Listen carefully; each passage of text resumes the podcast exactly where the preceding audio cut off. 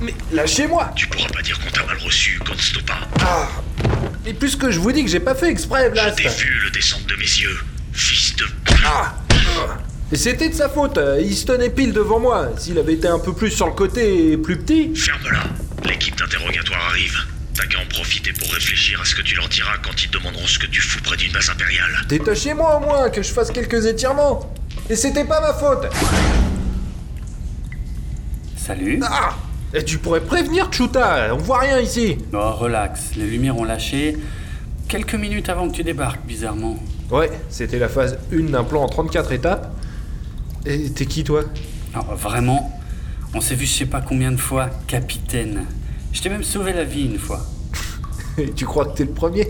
T'as pas idée du nombre de gens qui ont eu ce plaisir hein? Bon, ok, je t'aide un peu. Alliance rebelle. Ah T'es le sergent Lieutenant. Ah, félicitations pour la promo Je l'étais déjà la première fois qu'on s'est vu. hein. Bon, c'est quoi le programme ici? La cavalerie rebelle arrive, nous sauve, me paye grassement et te fait général? Bah, mon backup s'est fait descendre. Donc, euh, à part attendre. Ah, ok, super. Elle est rebelle, on se demande toujours pourquoi vous perdez, hein. Bon, on attend l'interrogatoire. Ouais. Sinon, t'as vu la saison 2 de The Mandalorian? The Mandalo quoi?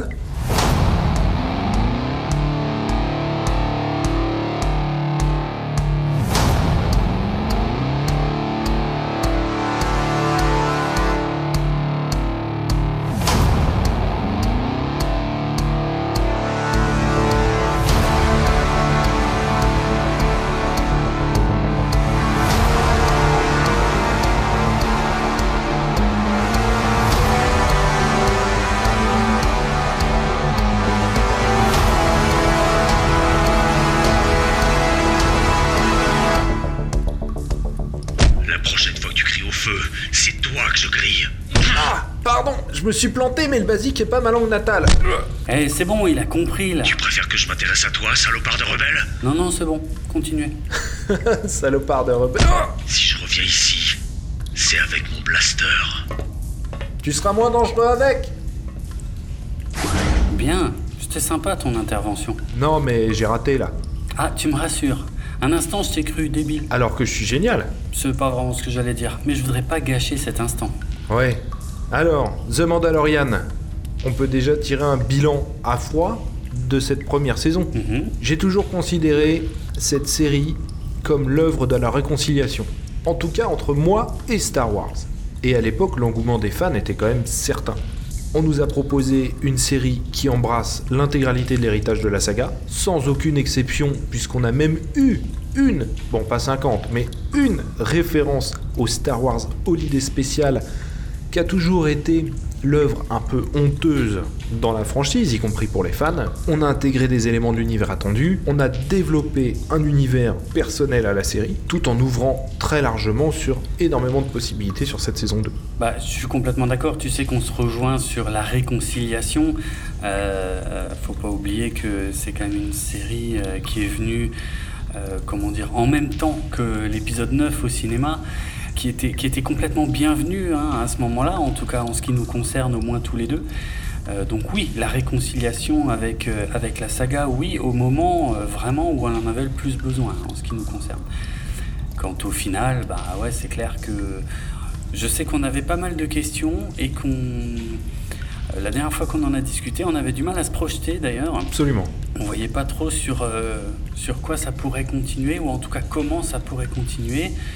Mais, euh, mais en tout cas, on était extrêmement enthousiastes et, euh, et je le suis toujours d'ailleurs, pour être franc.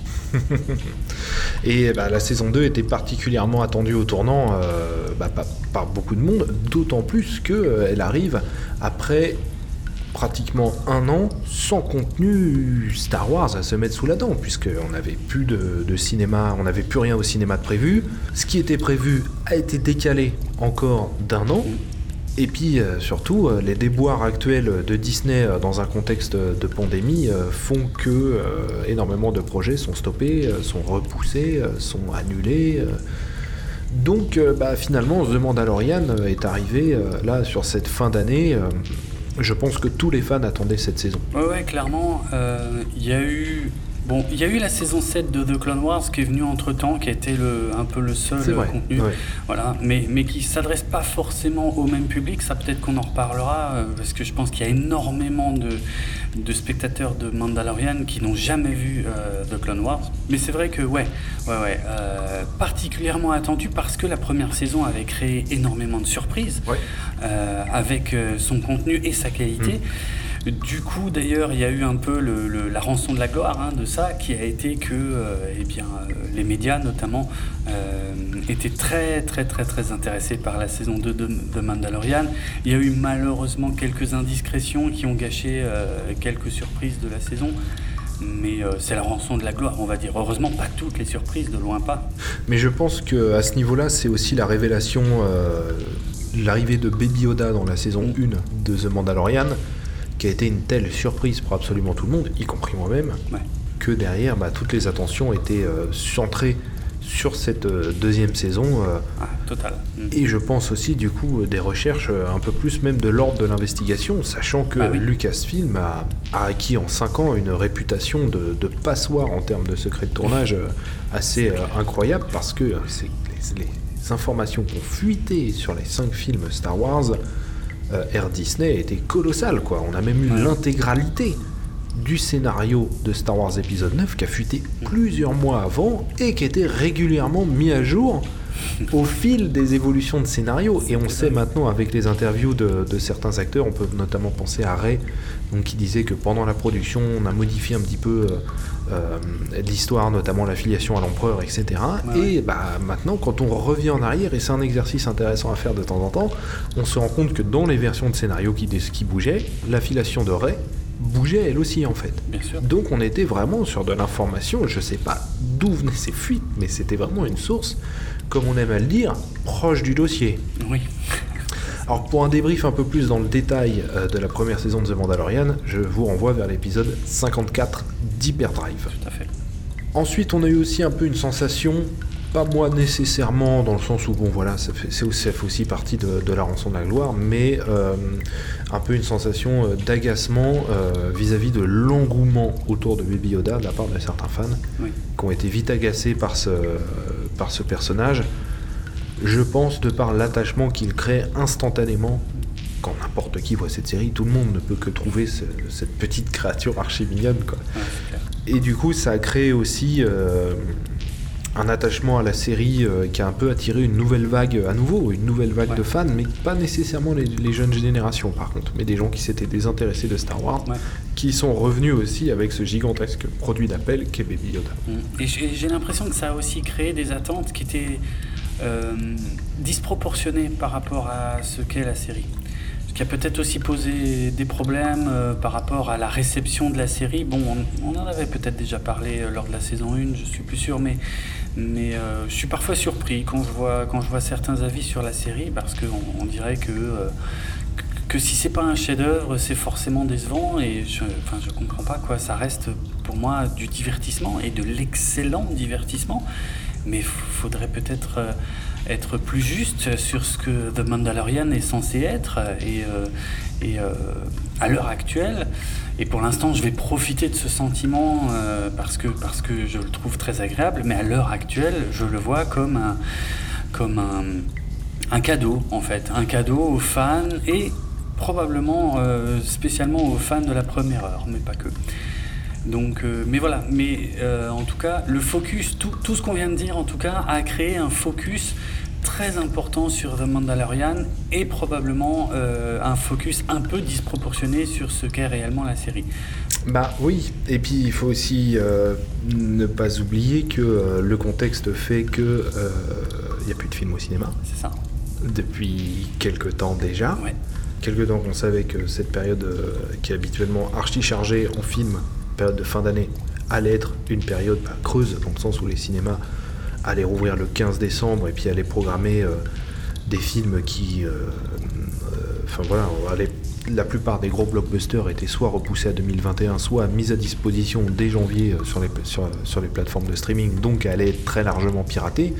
Il y a aussi ça qui fait que The Mandalorian, qui est quand même une série triple A, hein, c'est 15 Ah oui. millions de dollars de budget par épisode, c'est c'est deux fois The Expense, c'est deux fois le Star Trek Discovery, c'est des budgets, c'est du Game of Thrones quoi. Mhm. C'est des très très gros budgets qui en plus techniquement en termes de réalisation et d'effets spéciaux t'en mets plein la vue.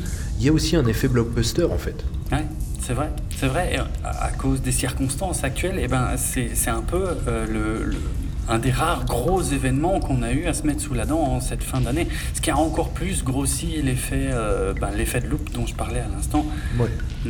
ouais, ouais, tout à fait. Donc beaucoup de pression, euh, Ouais. beaucoup de pression sur les épaules, euh, mais bon, des pressions sur des épaules qui sont solides, Oui.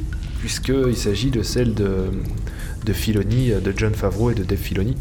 Donc finalement, un, un duo que je trouve super solide. hein. D'un côté, on a un peu la caution du fandom et du lore Star Wars avec Dave Filoni. Mm.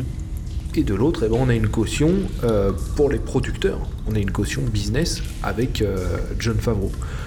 D'autant plus qu'ils ont une façon de travailler en, en pool comme ça de, de réalisateurs qui fait que euh, on, se rassemble ensemble autour de autour d'une œuvre en fait. Il était clair que cette façon de travailler allait être maintenue pour la saison 2. Oui, oui. D'ailleurs, j'ai j'ai eu quelques précisions sur leur façon de bosser euh, ensemble euh, qui, euh, qui finalement est intéressante et assez logique quand on y réfléchit. Parce que comme je l'avais déjà expliqué, en fait, Favreau est venu avec son projet.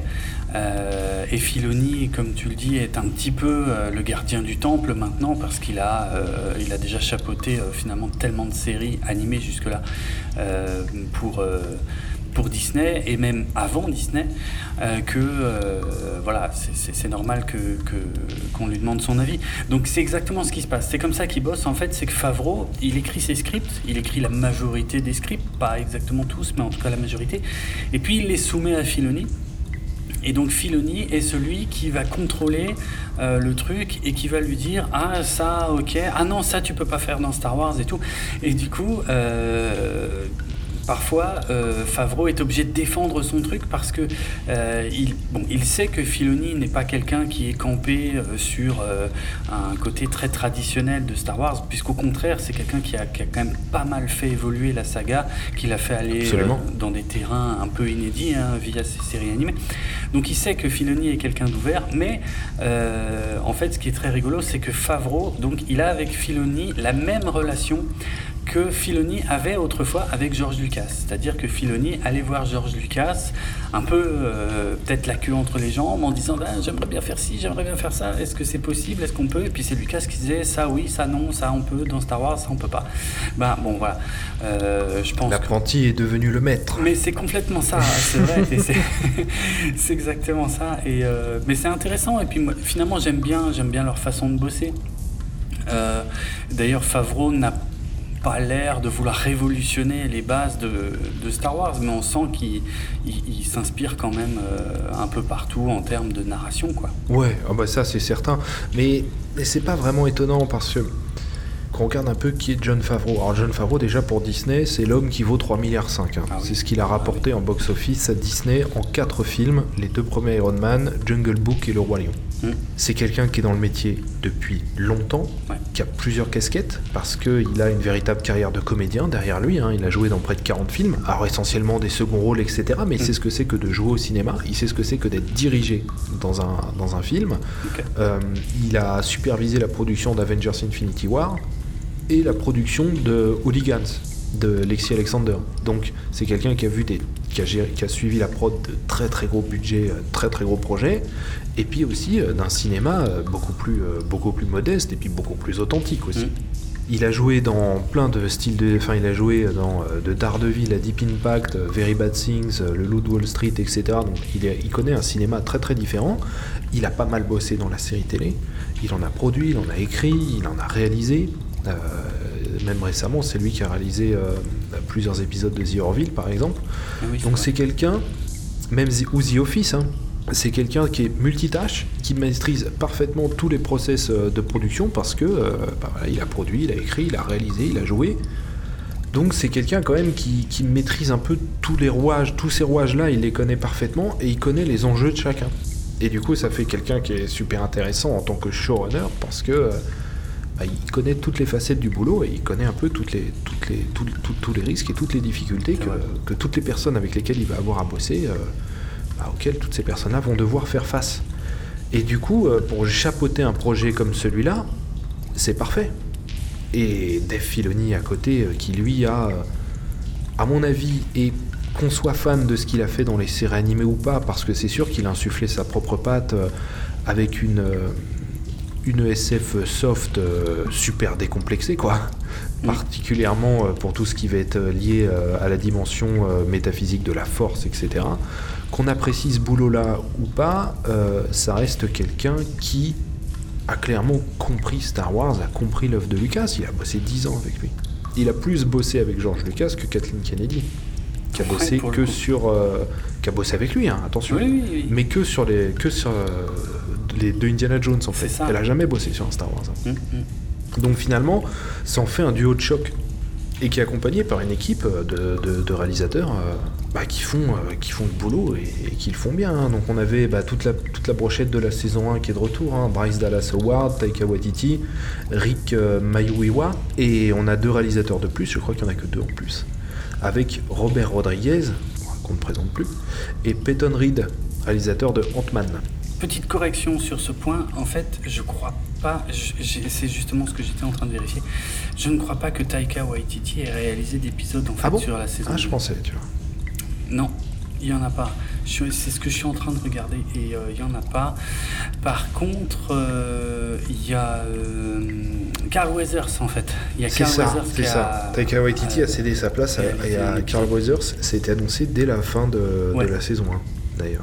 Et c'est vrai qu'il était, qui, euh, même dans le, dans le making-of, euh, on le voit à un moment, euh, Ouais, au chose, des ouais. réalisateurs et tout, alors qu'il est acteur, et c'est parce qu'il va réaliser un épisode de la saison 2. Oh, ouais, Mm. tout à fait. Tout à fait. Donc une équipe euh, enrichie qui va amener des choses hein, dans, dans cette série. hein. On, on- on a, je trouve, une patte peut-être un petit peu plus affirmée euh, que pour la première saison, où tous les épisodes étaient assez constants dans leur réalisation. Euh, là, il va y avoir un petit peu plus de relief. Il y a, voilà, il y a des styles euh, un peu plus différents d'un épisode à l'autre, effectivement. On a, on a quand même plusieurs réalisateurs euh, issus du, cinéma, hein, cette fois. Donc, puisqu'on a, bon, il y a Favreau qui réalise, il y a Rick Famuyiwa. Bon, lui, pour être franc, je n'ai vu aucun de ses films, mais en tout cas, il, euh, il a déjà réalisé des films. Robert Rodriguez, Mm. euh, je ne sais pas s'il est nécessaire de le présenter. Euh, il a quand même fait pas mal de choses, avec plus ou moins de bonheur. Et, et Peyton Reed également, donc, qui, est, bah, qui appartient hein, du coup à l'écurie Disney, puisque c'est lui qui a signé les deux films Ant-Man et qui a réalisé ici deux épisodes de la saison 2, dont le dernier. Donc ouais, ouais, c'est vrai que sur l'approche visuelle et sur, euh, sur la patte, je te rejoins, hein, il y, a, un vrai truc. Euh, quand tu vois le, chapitre 13, euh, la Jedi, il y a une ambiance très particulière. Là, c'est hein, qui réalise. Il y a une ambiance très particulière. Sur l'épisode de Robert Rodriguez, c'est pareil. il y a... c'est beaucoup plus orienté action, avec une Ouais. lumière un peu différente de ce qu'on a vu jusque-là. Euh, voilà, il y a, il y a- il y a des Ouais, styles et puis, euh, et puis il y, a y aussi dans la, dans la gestion des gros plans et tout, il y a une Mm. touche Rodriguez euh, Oui. Euh, où ils sont là avec leur blaster et puis t'as la caméra qui, qui en fait vraiment le, t'es un peu euh, presque, euh, presque l'affiche euh, du Nuit en Enfer quoi, où à Georges Clooney on voit vraiment le canon de l'arme comme ça. c'est vrai, c'est vrai. Voilà, il y il se passe quelque chose. Alors, est-ce qu'on le voit parce qu'on sait que c'est Robert Rodriguez ou pas? Je sais pas, mais non, je pense qu'il y a, même en termes, de, en termes de lumière aussi, j'ai trouvé que c'était beaucoup plus criard Oui. sur, euh, sur cette scène. Enfin, elles sont presque aveuglantes, les armures de Stormtrooper, sur cet épisode euh, de Robert Oui, Rodriguez. Quoi. Et euh, là, y a- y a- il y a- j'ai l'impression, toute proportion gardée, que les réalisateurs ont une marge de manœuvre euh, qui s'est un petit peu, euh, qui s'est un petit peu élargie. On dirait. Tiens, un nouveau colloque. Euh, il est mort, votre tronc de châne, là. Il est peut-être encore vivant. Salut mec, ça va comme tu veux? Non, je crois qu'il est HS, là. Un rebelle de plus en moins. Mais c'est pas un rebelle. Ah bon? Parce qu'il paraît que 4 rebelles meurent toutes les minutes. Hein. N'importe quoi. Alors quelque chose que j'ai trouvé aussi beaucoup plus poussé que dans la première saison, c'est les références cinématographiques. Mm. On pioche dans tous les genres du cinéma comme dans un vaste buffet et on mixe ça à la sauce Star Wars. Alors je sais pas ce que toi t'as rep- ce que toi t'as vu comme genre cinématographique euh, dans cette saison 2. Bon évidemment moi j'y ai vu du western dès le premier épisode. Enfin l'ouverture avec Timothy Olyphant, la porte qui s'ouvre, on le voit dans l'encadrement avec l'armure euh, de Boba Fett. Ça tu peux pas faire plus western que cette simple scène là. Complètement d'accord. De toute façon, le western, je dirais, c'était le plus évident parce que c'était déjà le style qui était présent dans toute la saison 1. Mais là, dans la saison 2, c'est un poil plus varié. On a du médiéval, euh, voire du Japon féodal. Ouais, du Japon féodal, moi je pensais Hein à ça. ouais. Ouais, Ah tout ouais, à fait. Avec euh, la Jedi, avec de toute façon des, des hommages hyper appuyés au cinéma de Kurosawa. Ouais, Euh, presque trop. oui, C'est-à-dire qu'il y a un moment où on a compris quoi. A pas, enfin, je trouve que la patte était un peu, euh, ça aurait pu être un peu moins appuyé, on aurait compris quand même. Voilà. Je suis d'accord. Je suis d'accord. Après, c'est c'est c'est un joli moyen de, de, de reboucler la boucle avec les influences de Lucas, hein, qui s'est beaucoup Bien inspiré sûr. du cinéma de Mm. Kurosawa, donc ça sort pas de nulle part. Mais c'est vrai que c'était l'épisode réalisé par Filoni et euh, ouais, c'était un peu trop appuyé, comme tu dis, euh, et euh, au point de reprendre parfois des plans à l'identique euh, de, de certains films de Kurosawa. Bon, c'était pas, voilà, c'était peut-être pas le plus heureux, c'était pas horrible, hein, mais c'était, euh, c'était manquait un peu de finesse. Euh, J'ai aussi trouvé que bah voilà, il y avait aussi une dynamique de, de Space Aurore, hein, avec Ah euh, oui, un bah, épisode euh, bah, voilà, très, très alien, euh, enfin pas, pas si alien que ça finalement. Très alien dans l'ouverture des œufs, où là on peut pas être plus que face à, à Alien. Mais sur le reste, on était quand même sur quelque chose de, euh, d'assez différent, moi j'ai trouvé. Euh, Mm. Qu'on n'était pas, voilà, il y a une référence forte à Alien, mais le reste de l'épisode est, voilà, est dans, un, dans, un, dans, un, dans une dynamique euh, Space Aurore. Mais, euh, alors il faut savoir que cette alien géante, c'était à la base euh, un, des, un concept art pour euh, l'Empire contre-attaque. C'est ça, c'est ça, c'était un, concert- un concept art, un fameux concept art de Ralph McQuarrie pour l'Empire contre-attaque, effectivement, qui est une image que moi je connais depuis très très très très longtemps et que Filoni avait déjà réutilisé dans euh, Star Wars Rebels, si je dis pas de bêtises. Et Filoni avait effectivement réalisé deux épisodes en fait de la saison 1. Euh, il avait réalisé le tout premier épisode euh, de la saison 1 et le cinquième qui était généralement considéré comme le plus faible, c'était le Gunslinger, c'était euh, l'épisode qui introduisait Fennec Shand avec un jeune Oui. euh, chasseur de primes, euh, voilà, qui voulait faire ses preuves. Ah, il en avait déjà fait deux sur la Et il en a déjà fait deux, ouais, ouais. Mais en live, en tout cas, euh, les, les trois épisodes qu'il a fait pour The Mandalorian sont ses premiers Ce pas. sont ses premières expériences, ouais. Ouais, ouais, ça c'est sûr, ça c'est sûr. J'ai aussi trouvé qu'il y avait une touche Waterworld dans un bah oui. épisode. Ah oui, Où, oui, euh, dans l'épisode on- l'héritière. Ouais, dans l'épisode L'héritière, on est vraiment sur la, la station, euh, mais vraiment rouillée, rincée euh, par Ouais. les embruns, et j'ai trouvé que c'était euh, avec euh, bah, des machines pour soulever le vaisseau, qui, c'est limite si elle arrivera à soulever le vaisseau, enfin vraiment, vraiment de, de la vieille mécanique Ouais. rustique et rincée. Euh, j'ai trouvé que j'ai bien aimé, j'ai trouvé que ça fonctionnait pas mal, que ça fonctionnait pas mal du tout. Je suis complètement d'accord. Il y a encore une fois toute cette variété d'ambiance et de et d'environnement. En fait, c'est là que je veux en venir. euh, est permise grâce à cette technique hein, euh, qu'on avait déjà abordée pour la saison 1, euh, qui, leur permet comme ça de, jouer devant des écrans, des écrans lumineux qui projettent en fait le, décor et qui nous donnent l'impression chaque semaine de voyager d'une planète à l'autre avec finalement assez peu de décors fermés. Euh, Il y en a quelques-uns, mais, très peu pour une série comme ça, euh, malgré son budget. Je sais pas si tout le monde se rend compte à quel point ça coûte une fortune pour une équipe de tournage de se déplacer à droite et à gauche. Et là, euh, bah D'ailleurs, c'est aussi parmi les maigres informations que j'ai réussi à trouver sur la production jusqu'ici. Euh, une énorme partie de ce budget pour la saison 1 avait été consacrée à la mise en place de tous ces outils. Euh, mais maintenant, les outils, ils existent. Et pour la saison 2, ils ont pu consacrer une plus grosse partie du budget à des effets spéciaux. Et on a pu le voir d'ailleurs via pas mal de, de grosses scènes d'action à effets spéciaux qui étaient Bah, très classe. dès le premier épisode en fait. Ah oui, ah, Le premier épisode est absolument époustouflant visuellement, quoi. Ouais, ouais, ouais. avec le Dragon Crate euh, qui, est, euh, qui est vraiment incroyable. Quoi. il est Mhm. incroyable. Là, enfin, ça pourrait être un blockbuster à 300 millions de dollars. hein. Mais c'est clair, c'est clair. Dans une série, c'est quand même C'est assez fou de voir ça dans une série. voilà. presque inédit. Voilà, s'il n'y avait pas eu Game of Thrones, franchement, on pourrait dire que c'était de l'inédit complet. Mais Oui. euh, c'est ouf. En termes de moyens, en termes de visuel, euh, les scènes qu'on a, euh, c'est pas du tout du niveau d'une série télé, quoi. Ouais, ouais, c'est clair. Mais en fait, le plateau, donc le Craft Stage, hein, le, Mm. le, le studio euh, bourré d'écran, il l'avait déjà utilisé pour Solo et Star Wars Story. Oui. Sauf que là, il fallait le faire plus grand. Parce qu'ils voulaient tourner euh, quasiment toute la série dedans. Donc du coup, ils ont dû effectivement reconstruire un deuxième plateau. Et, et donc le budget, 15 millions de dollars par épisode, par 8 épisodes, hein, une saison de Mandalorian, c'est 200 millions. hein. c'est assez facile à calculer. N'importe quel film de la post-logie coûte euh, Ouais. 100 millions de plus que ça. hein. Donc Ouais, ouais. euh, c'est... Ça reste, euh, par rapport à la production d'un long métrage dans le Star Wars époque Disney, ça reste moins cher. Oui, c'est ça. Mais tout en étant hyper cher pour une série. Ah bah pour une série, c'est du, Mais- c'est du délire. hein. Ouais, on est sur des budgets absolument colossaux, Ouais. qui sont un peu aussi le pari de... Bon, Disney a toujours mis le paquet, hein, de toute façon, hein, sur ses blockbusters. euh, Oui. de... Même John Carter avait coûté une fortune. Oui, Enfin, oui, oui, c'était L'argent, c'est pas le problème, l'argent, chez Disney. Non, non, quand ils ont envie. hmm. Et quand ils abandonnent pas le projet euh, Ouais. après qu'il soit tourné.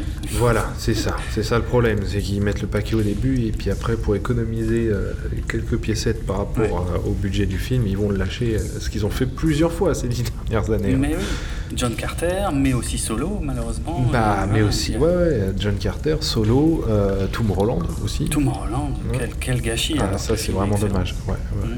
Mais euh, ces budgets-là, c'est aussi un pari de Disney euh, pour faire décoller Disney+. Hein. Bien ils vont sûr, mettre le paquet, euh, tout comme ils vont mettre le paquet dans les séries Marvel aussi. hein. Mm. Là, ils en ont prévu une dizaine aussi, je crois. Et puis, quand on voit les premières images euh, visuellement, il va y avoir des choses qui vont sacrément envoyer le bois aussi. Donc, c'est un pari dans l'idée de, récolter des abonnés Disney+, ce qui veut dire que ça ne va peut-être pas durer. Bah non, tout- on est bien d'accord. C'est vrai que c'est une stratégie et, les stratégies évoluent avec le temps. Et là, pour l'instant, la stratégie, il faut engranger de l'abonné. Euh, Disney est maintenant lancé dans euh, tous les pays ou quasiment tous les marchés principaux en tout cas. Donc maintenant, enfin, le gros problème de Disney Plus, c'est justement le contenu. Malgré l'ajout des catalogues Ouais. Fox. euh, euh, ben, euh, ça, reste, ça reste limité, ça reste beaucoup de déjà vu. Donc en termes de Ouais. contenu exclusif, eh ben, ils mettent le paquet absolu. Euh, combien de temps ça va durer Mais oui, oui, c'est une stratégie en Et puis ils en ont besoin dans le sens où là, euh, avec le nombre d'abonnés qu'ils commencent à avoir, eux ce qu'ils veulent c'est la première place. hein. Donc Ouais. euh, la première place, euh, les deux premières places c'est Netflix et Amazon Prime. Et Netflix Ah et Amazon Prime, ils ont des licences originales ultra fortes.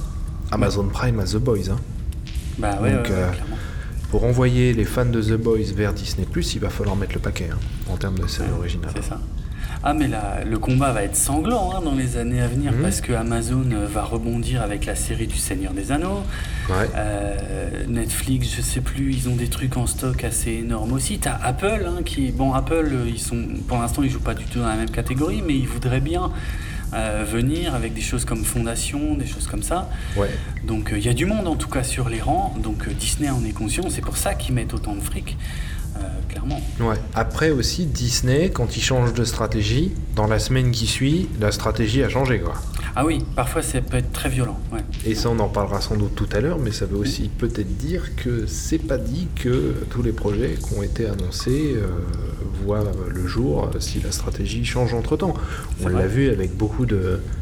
Enfin, il y a déjà quelques-uns, il y en a déjà quelques-uns des projets Star Wars qui n'ont pas abouti. hein. Bon, on a Ah oui. euh, le film sur. euh, après, on a des transformations, c'est-à-dire que euh, le film d'Obi-Wan devient une mini-série. Il Mhm. devait y avoir un spin-off sur Boba Fett qui devait devenir une série sur Boba Fett qui est en fait The Mandalorian qui va donner quand même une série Boba Fett. Donc voilà, ça, ça, ça peut bouger et ça peut bouger assez vite. J'avais une dernière chose à dire sur les références. Euh, on a parlé des, des références cinématographiques, effectivement. Donc, le, comme tu le disais très justement, on avait fini là sur euh, Alien mixé avec ce concept art de Ralph McQuarrie. Euh, bah, les deux fonctionnent bien ensemble. Moi, il y, a- un autre élément que, que j'ai trouvé très amusant dans cette série qui m'avait moins marqué dans la saison 1. c'est, je sais pas si c'est volontaire, hein, c'est peut-être moi qui l'ai vu comme ça, c'est euh, une influence un peu RPG, une influence un peu jeu vidéo.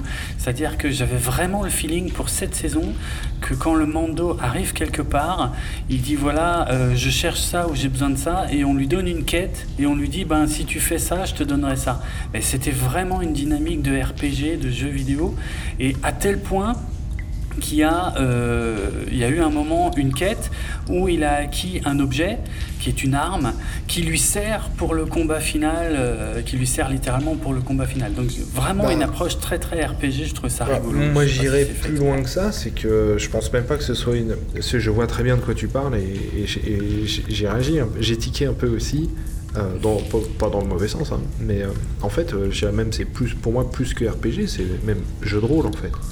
Complet. jeu hein, jeu de rôle ouais. plateau quoi. C'est-à-dire Oui, que c'est vrai que ça marche aussi. ouais, ouais. euh, on vient à l'écriture d'un, d'un- ouais, une, une écriture de maître des jeux quoi. C'est Mais ce qui est pas inintéressant parce que euh, c'est ce qui dépeint aussi l'univers. C'est euh, c'est un univers euh, qui est grand, qui est dangereux, qui est fait d'opportunités et de mauvais hasards.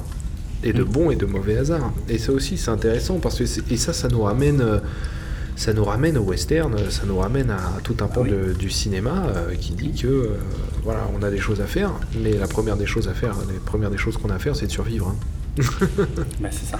Et, euh, et ouais, ouais, ça c'est, je, suis- bien d'accord avec toi. Dans, dans l'écriture, il y a, il y a cette idée-là, il y a cette idée de, de quête, il y a cette idée de, de progression aussi, hein, et d'évolution du personnage, hein, et ce dès, Ouais. dès la première saison. hein. Et il reconstitue son armure. euh, D'abord, il a une pièce, ensuite il a toute l'armure. Là, il va avoir, euh, il, il aura un jetpack ensuite. euh, et puis là, bah, dans la saison 2, il va récolter effectivement encore un autre objet, etc. Donc il y a une Mm. idée de de- de- d'évolution, de, développement des compétences du personnage puisqu'après c'est des compétences qu'il va conserver. On Mm. le voit notamment avec les oiseaux siffleurs sur son gantelet, Oui, qui est une arme euh, qu'on lui donne euh, voilà, exceptionnelle, etc. Et qui au Mm. final euh, qui sera, qui va s'ajouter à son arsenal, quoi. Et qu'il utilisera plusieurs fois, y compris plusieurs fois dans la saison 2. Ouais. J'ai trouvé qu'il y avait aussi une dynamique un peu de film de gangster. Et qui m'a un peu rappelé le projet Star Wars Underworld qui devait être la série euh, de George Lucas. Et ce dès, euh, dès le premier épisode. Quand il arrive euh, dans le- les combats clandestins, etc.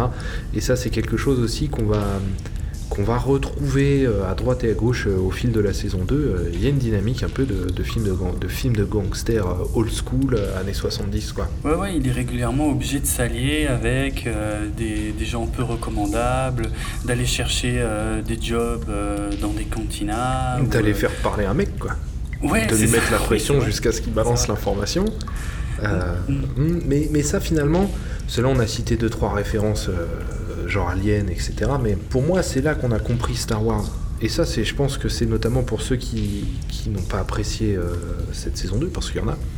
Je pense que avec The Mandalorian, là où je pense qu'on a compris Star Wars, c'est que on pioche dans tous les genres du cinéma pour proposer une aventure Star Wars.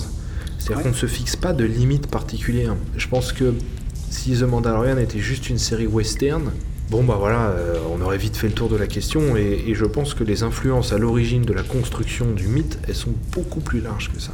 Et c'est quelque chose qu'on avait très bien compris dans l'univers étendu de Star Wars, parce que tu as des bouquins qui sont des... euh, des tu prends euh, Moisson Rouge ou quoi, où tu es dans, dans, dans, dans du Space Horror, euh, tu prends Oui. euh, Le mariage de la princesse Leia, t'as un roman qui est presque de l'ordre de la comédie romantique. Euh, voilà, on pioche, on pioche, on s'approprie tout un tas de styles et puis on, on intègre ça dans, dans l'univers Star Wars. Et je trouve que cette série le fait très bien et le fait d'autant mieux qu'elle le fait euh, en fonction, on, va- on pioche euh, en fonction des épisodes, euh, on va avoir euh, une influence un peu plus forte sur l'un, une influence un peu plus forte sur l'autre, etc. Il y a beaucoup de gens qui ont vu du Dune dans le premier épisode. Ah bah oui. C'est- ça se tient, hein, il n'y a pas de souci avec ça. Je veux Bien dire, sûr. George Lucas s'est clairement inspiré de Dune hein, quand il a construit euh, Star Wars. Il y a des éléments en commun, donc euh, pourquoi pas? Ouais. Ouais, ouais, C'est pas choquant. Ben non, mais c'est. Je ne pense pas que ce soit. C'est pas choquant. Je pense pas que ce soit de la facilité. Je pense Non, que c'est comme ça que l'univers euh, de Star Wars il existe et qui vit. Et ça, c'est le cas depuis le premier film. Mais c'était aussi le cas dans la prélogie. hein. Ça transpire dans, dans l'œuvre de Lucas, qui intègre aussi, qui a intégré aussi dans Star Wars tout ce qui lui plaisait. C'est ça. Attends une seconde. Au secours La cellule se remplit d'eau Quoi? Tu vas voir. À l'aide On se noie T'aimes au malin, toi? C'est ton premier jour ou quoi? Non, mais j'ai été longtemps malade et... Ça tombe bien, j'ai ton traitement avec moi. Vous avez changé de technique par rapport à tout à l'heure, non? Impressionnant en effet. Non, mais. C'est une fine stratégie, hein. Enfin, c'est une stratégie. Ouais, on va dire ça. Bon, allez, rentrons dans le vif du sujet. Parlons un peu de tous les éléments qui nous sont présentés au fil de cette euh, saison 2. Il y a des références internes à la saga et à son univers étendu dans tous les sens, littéralement. Et au-delà des personnages qui nous sont présentés. Mm. Celle que j'ai le plus appréciée, en fait, je sais pas s'il y en a une que j'ai appréciée le plus, mais j'ai adoré voir des Dark Troopers. J'ai trouvé ça absolument génial d'avoir pensé aux Dark Troopers. Parce que des droïdes de combat, euh, dans, dans Star Wars, euh, il y en a des, des- des quantités colossales, particulièrement si on intègre tout ce qui a été développé dans The Clone Wars. Bien sûr. Des droïdes commando, des droïdes assassins, on a des droïdes de combat euh, B1, B2, etc., etc. Et là, on prend les Dark Troopers. Donc les Dark Troopers, ce sont des droïdes de combat impériaux qui viennent des jeux vidéo Dark Forces. Mais euh, les Dark Troopers, ils reviennent dans plusieurs jeux. Et le design est très ressemblant. C'est pas tout à fait le même, mais ça fonctionne vraiment très bien. Mm. Et surtout, ils conservent euh, une armure résistante au. Normalement, résistante au. Résistante au laser et résistante au sabre laser. Ouais. Ce qui en fait des ennemis particulièrement coriaces à descendre dans le jeu vidéo. Ouais, ouais, c'était très surprenant de les voir là. Il fallait aller les chercher, ceux-là. C'est une super bonne idée. Hmm. Et puis de les av- d'avoir intégré ça en disant bon bah voilà ils sont en Beskar eux aussi, et bah voilà c'est vachement bien parce que ça permet d'installer une cohérence euh, dans, dans l'univers parce que normalement ils sont pas en Beskar hein, dans, dans, dans les Jedi Knight, ils sont dans un alliage euh, particulier Mhm. et puis ils possèdent des cristaux aussi par sur eux qui désactivent en fait euh, quand on arrive pour leur mettre un coup de sabre, le sabre il s'éteint ce qui est quand même pratique. Mm. Euh, donc voilà, et du coup ils ont pris les Dark Troopers et puis ils les ont euh, voilà, retravaillés pour en faire quelque chose de, de cohérent dans l'univers. Et j'ai trouvé qu'il y avait un petit côté Galactica dans le fait de les voir pourchasser des gens dans un vaisseau, etc. Bien sûr, clairement, clairement. Euh, C'était, oui, oui, il y, a- il y a eu quelques clins d'œil à Galactica. Je sais pas s'ils sont volontaires ou pas, mais on a, on a récupéré une des actrices euh, emblématiques de Battlestar Galactica. Absolument. Qui joue aussi un personnage emblématique des séries animées. hein. Voilà, oui, oui, le retour de Bo-Katan, enfin plutôt euh, Bo-Katan en live pour la première fois, mais qui est toujours interprété par Katie Sackhoff, donc de Battlestar Galactica, Starbuck dans Battlestar Galactica, euh, mais dont elle interprétait déjà la voix dans, dans les séries animées, donc euh, il y, a une- il y a une super euh, continuité de ce côté-là. Tout à fait. Euh, mais effectivement, oui, il y a aussi un côté euh, un peu euh, Silon hein, dans, dans les Dark Troopers, hein, c'est clair, c'est flagrant euh, à la fin de la série, ouais. Mm. Ouais, dans la façon, de- même dans leur façon de bouger, etc., dans la façon de leur façon de ne pas communiquer. Mm. Oui, Ce qui m'a d'ailleurs un peu étonné parce que finalement les droïdes dans l'univers de Star Wars, ils sont plutôt bavards, ouais, c'est vrai, c'est vrai que y eux- compris les droïdes de combat. hein. Ouais, ouais, c'est vrai. Et ceux-là, ils disent pas un mot. Ah, exact, exact. Et on sent même qu'ils s'arrêtent, ils réfléchissent. Enfin, à la limite, on a l'impression qu'en termes de programmation, euh, c'est pas trop ça, quoi. Mm, mm. Enfin, je vois, je, je compare à d'autres droïdes qui a créé des Filoni, notamment les droïdes commando, qui sont au contraire très vifs, qui réagissent très vifs, qui s'adaptent, euh, qui s'adaptent très vite euh, aux changements d'évolution et tout. Là, euh, il y a du temps de chargement quand même. Mais du coup, ça leur ajoute ce côté un peu vintage, euh, issu du jeu vidéo, qui est pas désagréable, quoi. Ah, Et clair. par contre, ils sont surpuissants. Et là, on a un côté euh, presque un peu Terminator, quoi. Ah, Une complet. espèce de machine euh, indéboulonnable, impossible à désinguer, qui ne s'arrête pas. On pense s'en débarrasser, ils reviennent. euh, ça- la situation est encore pire que, que dans, la, que dans la minute où on, on s'en est débarrassé. Euh, Là-dessus, bon, après, à partir du moment où on intègre des robots qui représentent un danger pour les protagonistes, forcément Terminator est jamais bien loin non plus. C'est sûr, c'est sûr. Mais, C'est pas nécessairement une référence à Terminator. mais on est obligé d'y penser. Je veux dire, pareil, dans le dernier épisode, il y a un combat euh, contre un Dark Trooper. C'est un. Ça rappelle tellement d'éléments de, de- de la fin du premier film Terminator, c'est c'est impossible de pas y Ouais. penser, c'est clair. Bah ça c'était un beau clin d'œil. Après, euh, je sais pas si on peut, bon, on va peut-être pas tous les mentionner parce qu'il y en a énormément, mais euh, si on peut en mentionner quelques-uns qui nous tiennent à cœur. Bah, bon, le premier épisode, pour être franc, il y avait tellement de clins d'œil dans le premier Ouais. épisode qu'il y en avait Ouais. presque trop. Euh, Oui. Oui. C'était vraiment, vraiment beaucoup. Mais, mais en tout cas, euh, le Dragon Crate, euh, c'est quelque chose que j'aurais pas pensé euh, voir dans, dans cette série. Ça m'a vraiment pris par surprise. Et euh, alors, le Dragon Crate, c'est pas du tout une invention. hein, euh, euh, C'était déjà présent dès le tout premier film, dès l'épisode 4 en, en 77, puisqu'on a cette scène où il y a 6PO qui, à un moment, déambule tout seul dans le désert. C'est vraiment au début du film. Et il passe à côté du- d'un grand squelette géant, qui est le squelette d'un dragon crête. Ouais. J'ai d'ailleurs une, une anecdote, tiens, si tu me permets à ce sujet, une petite anecdote Ouais. perso euh, rigolote. Euh, c'est, euh, j'étais, il y a quelques années de ça, j'étais dans une cantina à Londres. et il y avait le, le- le- le patron, le patron du pub qui, qui voulait un peu jouer au malin parce qu'il il organisait des soirées quiz, cinéma, des machins comme ça. Mais là, c'était très calme, il y avait très peu de monde, c'était un dimanche matin. Et, et euh, comment dire, euh, il a voulu un peu nous, piéger. Il a dit ben, j'offre une bière, j'offre une pinte à celui, euh, celui d'entre vous là qui est capable de répondre à, une question. Et c'est une question hyper dure. Il m'a dit, enfin, il a dit, vous connaissez un peu Star Wars? J'ai dit ouais, moi je connais. Et il me dit ok, j'ai une question. Franchement, en général, les gens y arrivent pas du tout. Donc vraiment, j'offre ma pinte. Et il demande quel est le seul élément de décor qui euh, a été laissé, abandonné en fait, euh, après le tournage de Star Wars épisode 4. Et le mec, il s'y attendait vraiment pas. Je te jure que dans la demi-seconde après qu'il ait posé sa question, je le regarde, je lui dis le squelette du dragon crête.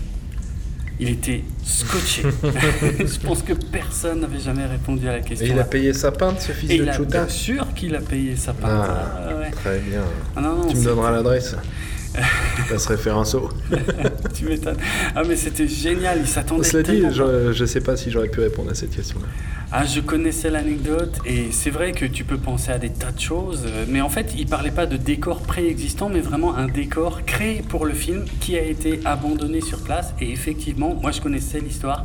Le squelette du dragon crête a été construit, posé là et laissé là, en fait. Et il a disparu maintenant sous les, sous les dunes, hein, on peut plus le trouver. Ouais, ouais, bah et puis les dunes, euh, le paysage évolue tellement que ça va être un peu compliqué. Mais ce Dragon Crate aussi, c'est un vrai cadeau, je pense. Pour, un- enfin, moi, je l'ai vécu comme un vrai cadeau parce que les, dra- les- les Dragon Crate, c'est quelque chose qui, euh, dans l'univers étendu, on entend parler, dans les jeux vidéo aussi. C'est pas dans Jedi Academy qu'on fait face à un Dragon Crate ou un truc comme ça. Ou je sais plus, je me Je souviens d'un jeu vidéo où il, fallait faire, où il y avait un Dragon Crate, je sais Je, plus je lequel. sais que dans Kotor, il y a une quête où il faut Ah, chercher ça, une perle de Dragon Crate. Donc il y a peut-être une référence à ça d'ailleurs à la fin de l'épisode parce qu'on dirait qu'il trouve une perle. Oui, c'est vrai, tout à fait. Ouais, ouais, c'est Moi j'ai reconnu aussi le cri. Euh, alors, euh, toute l'histoire du cri c'est aussi compliqué parce que la, la première apparition d'Obi-Wan, euh, de Ben Kenobi dans l'épisode 4, il pousse un cri qui effraie les Tusken. Malheureusement, ce cri a été changé depuis l'édition DVD et c'est un scandale parce que j'adorais le cri qu'il y avait Mm. avant dans les éditions VHS et DVD. Euh, mais depuis le Blu-ray, il est différent et puis je le trouve nul. Mais on peut entendre ce cri à un moment euh, parmi les sons qu'émet le, le Dragon Crête. Et ça, il fallait aller le chercher. C'est pareil, quoi. On a vraiment affaire à des connaisseurs. Ouais, ouais, ouais, c'est certain, c'est certain. Hmm, tout à fait, ouais. Mais le, ouais, le Dragon Crate est une, une sacrée, une sacrée référence à, une sacrée référence à, à l'u- à l'univers de Star Wars, quoi. Et Mm. d'autant plus de le faire avec une, enfin, faire un animal aussi euh, implacable, aussi puissant, Ouais, euh, c'est colossal, il bien est, sûr, il ouais, est incroyable, il est incroyable. Mm. Et on reviendra peut-être euh, après aussi au fait que, à travers dès ce premier épisode, finalement, les, les fondamentaux, les valeurs portées montrent que les valeurs portées par la série seront les mêmes dans la saison 2 que dans la 1, dans cette notion justement de, des conséquences de la violence, etc. Alors bon, allez, on va parler d'Ahsoka Tano. Oui. Il est temps d'en parler. Ouais. Nombre de fans sont tombés en PLS face à cet épisode. Alors moi, j'aime bien Ahsoka Tano, c'est un personnage que je trouve euh, attachant. Maintenant, euh, je ne pense pas que ce soit le meilleur personnage de la saga, comme on l'a beaucoup lu euh, sur les réseaux sociaux suite à la sortie de, de l'épisode La Jedi. Je reconnais que j'ai pas été ça- engage que moi, hein, mais j'ai pas été super convaincu en fait par, par l'arrivée d'Ahsoka Tano en, en live comme ça. J'ai trouvé le costume euh, étonnant. J'ai trouvé que c'était euh, une Jedi adulte, mais qu'elle avait toujours euh, son apparence plutôt issue des premières saisons de Clone Wars, quoi. Ouais. Par rapport à la façon dont on a pu la voir dans Rebels. Bah oui, je suis d'accord. Les, les coups, en fait, hein, c'est comme ça que s'appellent Ouais. les deux euh, appendices qui, qui- pendent de chaque côté de sa tête. Les, les coups sont Mm. un peu courts. Bon, je pense pas que ce soit une faute, hein, je pense qu'il y a une raison pratique derrière ça. Bah moi, ce que j'avais lu, c'est effectivement que c'était lié euh, aux cascades en fait. Ah, que ça, bah, ça aurait sûr, été trop compliqué sûr. de faire les cascades, euh, mais euh, je trouve. C'est bizarre. Voilà, ça, ça s'explique, il n'y a aucun problème avec ça, mais je, je suis pas fan de l'effet que, que ça génère sur, Mhm. le, sur le personnage. Je trouve que les combats de sabre, l'utilisation de ses sabres et sa façon de se battre, Mhm. fait très The Clone Wars, Oui. fait très dessin animé. Un peu, ouais. Je trouvais que ça, ça manquait de, de ce côté euh, fracas euh, ozone brûlé et fracas laser euh, qu'on pouvait avoir euh, même dans la postlogie. hein. Là, on est vraiment, c'est plus, c'est pas des sticks lumineux, mais, mais pas loin quoi. Et je trouve que le côté euh, un peu implacable de la Jedi entraînée avec un sabre laser dans chaque main était pas, était pas vraiment là. Je sais pas, il y a un truc qui m'a gêné avec cet épisode. Ça, ça manquait, euh, ça manquait un peu d'intensité, ça manquait de, ça manquait de rythme aussi. hein. C'est vrai que cet épisode fait partie des quelques réserves euh, que, que j'ai sur la saison 2. Bon, moi j'ai un rapport très complexe à Ahsoka parce que euh, dans, The Clone Wars, euh, pour être franc, les quatre premières saisons, je l'ai détestée, mais vraiment détestée parce que je voyais qu'elle n'était là que pour plaire aux enfants et ça me gonflait et elle m'intéressait pas du tout. Et puis, euh, il y a eu un basculement à partir de la saison 5 où d'un coup, de toute façon, d'une manière générale, The Clone Wars, j'ai commencé à accrocher qu'à partir de la saison 5, euh, parce que les, les scénarios devenaient un peu plus riches, un peu plus surprenants, et notamment en ce qui concernait... le ton était un peu plus adulte aussi. hein. Voilà, c'est ça, le ton a Ça, je pense commencé c'est le moment où ils ont compris aussi qu'ils qu'ils regardaient la série. Mais exactement. Et là, j'ai commencé à trouver Ahsoka euh, très intéressante, euh, et euh, à tel point que, que, que je vais être franc, elle est, elle est devenue un de mes personnages préférés de la saga. Euh, sur la fin de la saison 7 de euh, The Clone Wars, qui est toute récente pour le coup, euh, elle est, je l'ai trouvée extraordinaire. Euh, ses apparitions dans Rebels étaient très marquantes aussi, donc du coup, effectivement, il y avait une grosse attente. En plus, j'adore l'actrice qui l'interprète, et c'est vrai que je suis un petit peu resté sur ma faim parce que j'ai, je sais pas si Filoni a, a voulu être trop solennel avec le personnage ou, euh, Hmm. mais du coup ça manquait un peu de rythme, ça manquait un peu de pêche, même dans les combats. Euh, elle, je la trouvais un peu trop posée euh, dans toutes les situations, euh, sans que ce soit vraiment justifié. Euh, son combat final, euh, elle a l'air de galérer un peu alors qu'on l'a vu faire des trucs beaucoup plus ouf dans les séries animées. Mais puis on l'a vu même faire des trucs beaucoup plus ouf dans l'épisode, quoi. Et même dans l'épisode, ouais, c'est ça. On voit ça. quand elle utilise euh, ses sabres et la force euh, Mm. pour euh, terrasser tout le monde. Ouais. Euh, D'un seul coup, elle se retrouve face à quelqu'un qui a une lance en pescar, lance, mais ouais. qui a juste une lance. Et Euh, elle a l'air de Le combat, il aurait pas dû durer, quoi. Voilà, Ou alors, il faut faire un adversaire euh, plus menaçant, plus puissant, plus dangereux. c'est ça. Après, elle est dans l'idée de la neutraliser parce qu'elle veut l'interroger, etc. Mais, oui, dans l'absolu, un force push aurait suffi. Ben, ouais, c'est vrai pour le coup. Vu vrai. son niveau, vu ses compétences, un force push aurait suffi. Quoi. Ouais, ouais, ouais. Donc, euh, donc moi aussi, je, je suis- je suis d'accord, je trouve que ce, cet épisode me pose un peu problème. Ouais, petite Et puis je le trouve aussi, euh, à toute proportion gardée. hein. Attention, hein, là on fait un focus dessus, euh, mais, euh, mais ça se regarde très bien. y a Ah pas oui, de mais j'ai adoré l'épisode quand même, hein, mais euh, ouais. Et puis j'ai trouvé qu'il y avait un petit problème de caractérisation aussi. ouais. On sait pas ce qu'elle fait là. Non, ah bah, ça c'est catastrophique. Ah oui, ça je suis d'accord.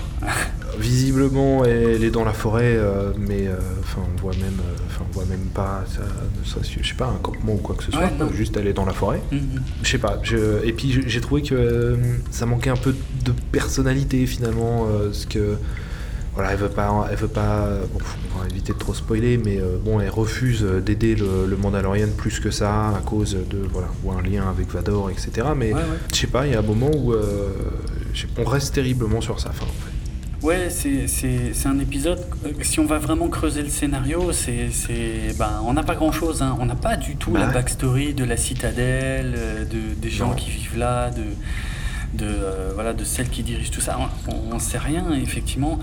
Euh, ça, ça reste un, un épisode qui est bien passé pour moi quand même parce que euh, on, a, on a un peu de backstory enfin de Baby Yoda. Euh, Ouais, ouais. Et pas qu'un peu. hein. Et pas qu'un peu, on a beaucoup de choses. Voilà. Enfin, on a beaucoup de choses, mais disséminées en très peu de temps. Oui, voilà. beaucoup de choses en une, en une scène euh, Très très, court. courte, on a beaucoup d'éléments à, digérer. Mais je, voilà, et le- mon, mon problème, c'est ça, en fait, le, sur cet épisode, Filoni s'est uniquement concentré sur ça, en fait, sur la backstory et puis juste la présence et l'aura d'Asoka, et qui, à mon avis, écrase un petit peu l'épisode. Euh, voilà, beaucoup plus qu'il ne l'aurait fallu. Mais bon. Ouais, ouais, je suis d'accord. Euh, je sais pas si euh, personnage euh, avale un peu tout l'épisode, Mm. mais ça, je pense aussi qu'il y a une dynamique de commande liée au Mais- spin-off euh, sur Ahsoka qui va arriver. Mais Mais, finalement, ça se ressent. C'est-à-dire qu'il faut intégrer le personnage, il faut le mettre en avant, mais il faut en dire le moins possible sur elle pour donner envie d'aller voir Ouais. un peu, d'avoir plus d'informations liées à la série, etc. Et au final, ça, ça sent l'exercice imposé en fait. Oui, ça oui. sent l'exercice imposé. Et c'est marrant parce que je l'ai, je l'ai vraiment ressenti comme ça. Je voulais, euh, c'est quelque chose que je voulais tweeter suite à l'épisode, mais bon, je, je tweetais assez peu en général. Euh, Je faisais juste un tweet impression générale, mais je donnais jamais de détails sur le contenu des épisodes Mm. euh, pour pas spoiler. Mais effectivement, quand je vois la bombe qu'elle lâche euh, en fin d'épisode. J'étais persuadé qu'en fait tout ça était ce qu'on appelle un, backdoor pilot, c'est-à-dire un pilote qui va servir à une autre série. J'en étais totalement persuadé. Et quand il y a eu les annonces de Disney, je dis mais oui, quoi, c'était tellement évident. Et Sachant qu'il y en avait déjà des rumeurs hein, qui ouais, circulaient ouais, euh, vrai. sur, euh, sur, sur, sur cette série spin-off. Enfin, un peu sur cette dommage. série. Ouais, c'est un peu dommage. C'est un peu dommage. Même si la bombe qui est lâchée euh, à la fin euh, m'a frappé de plein fouet. Quoi. Ah, on est d'accord, hein, moi aussi j'ai bondi, j'ai hurlé. hein. Ah Ouais. ouais, ouais, bonne nouvelle. Mais c'est rien par rapport à celles qui vont suivre. Putain, c'est clair. On reviendra sur Baby Yoda après. Je voudrais bien qu'on Ouais. parle de, de Boba Fett. Ah oui, Boba Fett, on le voit dès le premier épisode Ouais. de la saison 2. J'avais quand même un petit doute.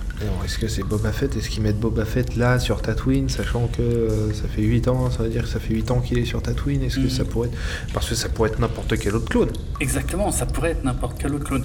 Après, ça je vais te dire franchement, ça c'est ce que nous on a vu. Maintenant, je connais des gens qui sont peut-être moins à fond dans l'univers Star Wars, que quand ils ont vu le dernier plan euh, de l'épisode, ils n'ont pas du tout reconnu euh, l'acteur qui jouait les clones et tout. euh, et, parce qu'en Mm. plus, il, il parle pas, mais c'était pas évident, évident pour tout le monde cette histoire. Mais c'est vrai que moi j'ai tout de suite vu Boba Fett, je me suis dit, oh la vache, si ça se trouve c'est Boba Fett, il a survécu sans son armure, euh, mais il, il a survécu depuis tout ce temps. Et qu'est-ce que ça veut dire? Qu'est-ce qu'on nous annonce là? Eh ben, on, nous annonce que oui. on nous annonce que oui, il a survécu. Et c'est Robert Rodriguez qui va nous le- qui va nous l'expliquer. Ouais. dans cet épisode, euh, qui est à la fois en termes de réalisation, je trouve, euh, celui qui s'écarte le plus euh, de la dynamique générale de la série, Mhm. et en même temps qui est peut-être celui qui a euh, le plus... Alors peut-être pas parce qu'il y a l'épisode avec Ahsoka, mais il y a une vraie patte Filoni, je trouve, dans cet épisode. Ouais. Notamment avec... euh, alors le nom m'échappe maintenant de, de la colline, mais... euh, voilà, en fait, le, le rocher euh, sacré sur Mhm. lequel Baby Yoda va s'asseoir, Ouais. et où là, d'un seul coup, la force, qui est quand même quelque chose d'intangible à la base, Oui. va devenir une espèce de, de gros tesseract géant qui va envoyer de l'énergie dans l'espace. Ça m'a un peu gêné ça, ouais. Moi aussi, ça m'a un Mhm. peu gêné. Après, c'est très euh, The Clone Wars. hein. C'est Oui, la, la touche Filoni, c'est ça, c'est cette soft SF décomplexée où c'est- lui, hein. c'est ce qu'il apporte à, Ouais. c'est ce qu'il apporte à Star Wars. Effectivement, moi aussi, ça m'a, ça m'a, ça m'a un peu gêné. Enfin, vis-à-vis d'Ahsoka aussi, il y a des éléments euh, qui restent. euh, Enfin, le final crée un manque euh, vis-à-vis de l'épisode d'Ahsoka, je trouve. Dans cette idée que peut-être un Jedi pourra le trouver, etc. Fait, alors, Il y a un Jedi qui a tué l'empereur et Dark Vador et fait péter deux étoiles noires. C'est quand même étonnant que tu sois pas au courant qu'il fait partie du nouveau gouvernement galactique, quoi. C'est vrai. Que c'est une des questions que je me suis posée à la fin de l'épisode d'Ahsoka. Donc là ensuite on a l'appel euh, et l'arrivée de, de Boba Fett. euh, on n'a pas plus d'explications que ça sur sa survie à Boba Fett. hein. Ah non, par contre. On a une explication visuelle Mm, ouais. sur voilà son visage et son crâne euh, un peu fondu euh, par euh, ce qu'on imagine être euh, les acides gastriques du sarlac qui sûr. avait commencé ses 1000 ans de digestion. Mm. On imagine qu'il s'en est sorti, on ne sait pas comment. Pourquoi est-ce qu'il est encore pas. sur Tatooine 8 ans plus tard? 8 ans plus tard, on ne sait ouais, pas, sachant qu'il a toujours son vaisseau puisqu'il arrive avec. C'est vrai, que- c'est vrai que le Slave One, il l'avait planqué quelque part, mais, mais il avait plus l'armure. Mais il avait plus l'armure, effectivement. Alors je crois qu'il y a euh, dans c'est dans Star Wars Riposte. Dans les romans, je crois qu'on a une information qui explique pourquoi, puisque le personnage euh, interprété par Timothy Olyphant qui a l'armure de Boba Fett au début de la saison 1, de, dans le premier épisode, Mhm. est un personnage qui existe dans Star Wars Riposte. Et là, visiblement, on a quelques éléments de réponse. Oui, et, mais d'après ce que j'ai pu lire, parce que moi j'ai pas lu la, la trilogie Riposte, ça, ça colle pas tout à fait, tout à fait. Euh, mais bon, rien de grave, c'est pas, euh, pas une contradiction non plus, hein, mais euh, disons que tout ce qu'on en sait, c'est que Cobb Vanth a récupéré cette armure auprès des Jawa, voilà, et on n'en saura pas beaucoup plus. Et la version qui était donnée dans les romans était très légèrement différente, mais bon, franchement, rien de Hmm. grave. Donc, on ne sait pas pourquoi il est toujours sur Tatooine, on ne sait Mhm. pas pourquoi euh, bah, il n'est pas allé chercher son armure, enfin c'est Boba Fett quand même. Et puis d'autant plus que la démonstration dans- est faite dans ce même épisode euh, qu'il n'a pas besoin de son armure pour, euh, pour aller régler ses comptes. Ouais. À partir du moment où il met son armure, bon bah là, euh, Robert Rodriguez est mon Père Noël en ce qui me concerne. Parce qu'il va vraiment mettre le paquet, il va vraiment mettre le paquet. Ah, clair. Il va peut-être même aller un poil trop loin. C'est-à-dire Oui. que l'armure, elle est vraiment bardée de gadgets euh, de partout. Quoi. Ah oui, oui, oui, et puis euh, il va dégommer je sais pas combien de Stormtroopers juste avec la, la grosse lance des Tusken, que maintenant Ouais. j'appelle officiellement un cure-dent, hein, parce que dans le premier épisode on voit un Tusken qui cure les dents d'un Banta avec. hein. Donc Oui, pour c'est moi, ouais. C'est un cure-dent. Euh, ouais, ouais, il explose les Stormtroopers les uns après les autres à coups de cure-dent. Dans une scène d'action, les scènes d'action au corps à corps sont à partir du moment où il commence à y aller. Mm. Moi, j'adore par exemple le fait de voir les casques et les morceaux d'armure des Stormtroopers Ouais. voler en éclats. quoi. génial, ouais, ouais. Ça donne une puissance à l'action. Euh, je crois que c'est quelque chose qu'on n'avait pas vu depuis le premier jeu, le pouvoir de la force. Ah oui. De mémoire, euh, Mm. quand tu mettais vraiment le paquet, euh, il y avait, ça volait un peu. Mais euh, ah ouais ouais, euh, incroyable. Un peu une réalisation parfois un, un poil brouillonne, je trouve, dans le déroulé de l'action. Ouais, c'est possible, ouais. Très action en Euh, tout cas, d'ailleurs. mais très très action. Ah, ouais, ça ouais. va très très très vite, ça part vraiment dans tous les sens. On arrive avec euh, des Stormtroopers dans, la, dans, une, dans une navette. Il y en a 40 maintenant. Ils n'arrivent pas de sortir. Je Ouais, pense ouais. que si tu mets les 40 à côté du vaisseau, ils tiennent pas dedans. Tellement il met le paquet, il envoie, euh, il, il- il envoie des, des Stormtroopers. Là, le comportement du Mandalorien à ce moment-là est pas super cohérent. Non, ça, ouais, c'est pas logique. Mais bon, on est dans l'idée aussi de, de laisser de la place à Boba Fett, je pense, tout simplement. Je pense, ah, encore une fois, ça aussi, celui-là, c'est aussi un épisode où si on creuse, en fait, euh, pff, on voit l'artificialité de la chose, quoi. Pourquoi Boba Fett Ouais. choisit ce moment-là pour récupérer son armure, alors que, a priori, euh, il aurait pu le faire beaucoup plus facilement depuis longtemps? Ça n'a pas beaucoup de sens. Et puis, euh, ce qu'il propose à la fin de l'épisode, je trouve, tombe à pic aussi, mais sort un peu de nulle part. Euh, mais bon, Ce qui est intéressant dans, dans- dans cette scène-là, c'est que par contre, là, pour le coup, Boba Fett, il est caractérisé. Oui. Vraiment. C'est-à-dire que euh, on est face à quelqu'un qui fait ce qu'il veut, tout simplement, quoi. Qui est un peu, euh, qui, est, qui- qui est un peu l'antithèse du Mandalorien, quoi. C'est-à-dire, euh, non mais moi, mon père était mon Mandalorien, c'est mon armure, mais Ouais. moi, je fais ce que je veux, quoi. C'est, mes règles, mes choix. Il n'y a pas de credo, Mm. il n'y a pas d'allégeance. Je suis ni pour l'empire ni pour personne. Et là, du coup, eh ben, je vais t'aider parce que je t'aime bien, t'es réglo, donc je vais t'aider.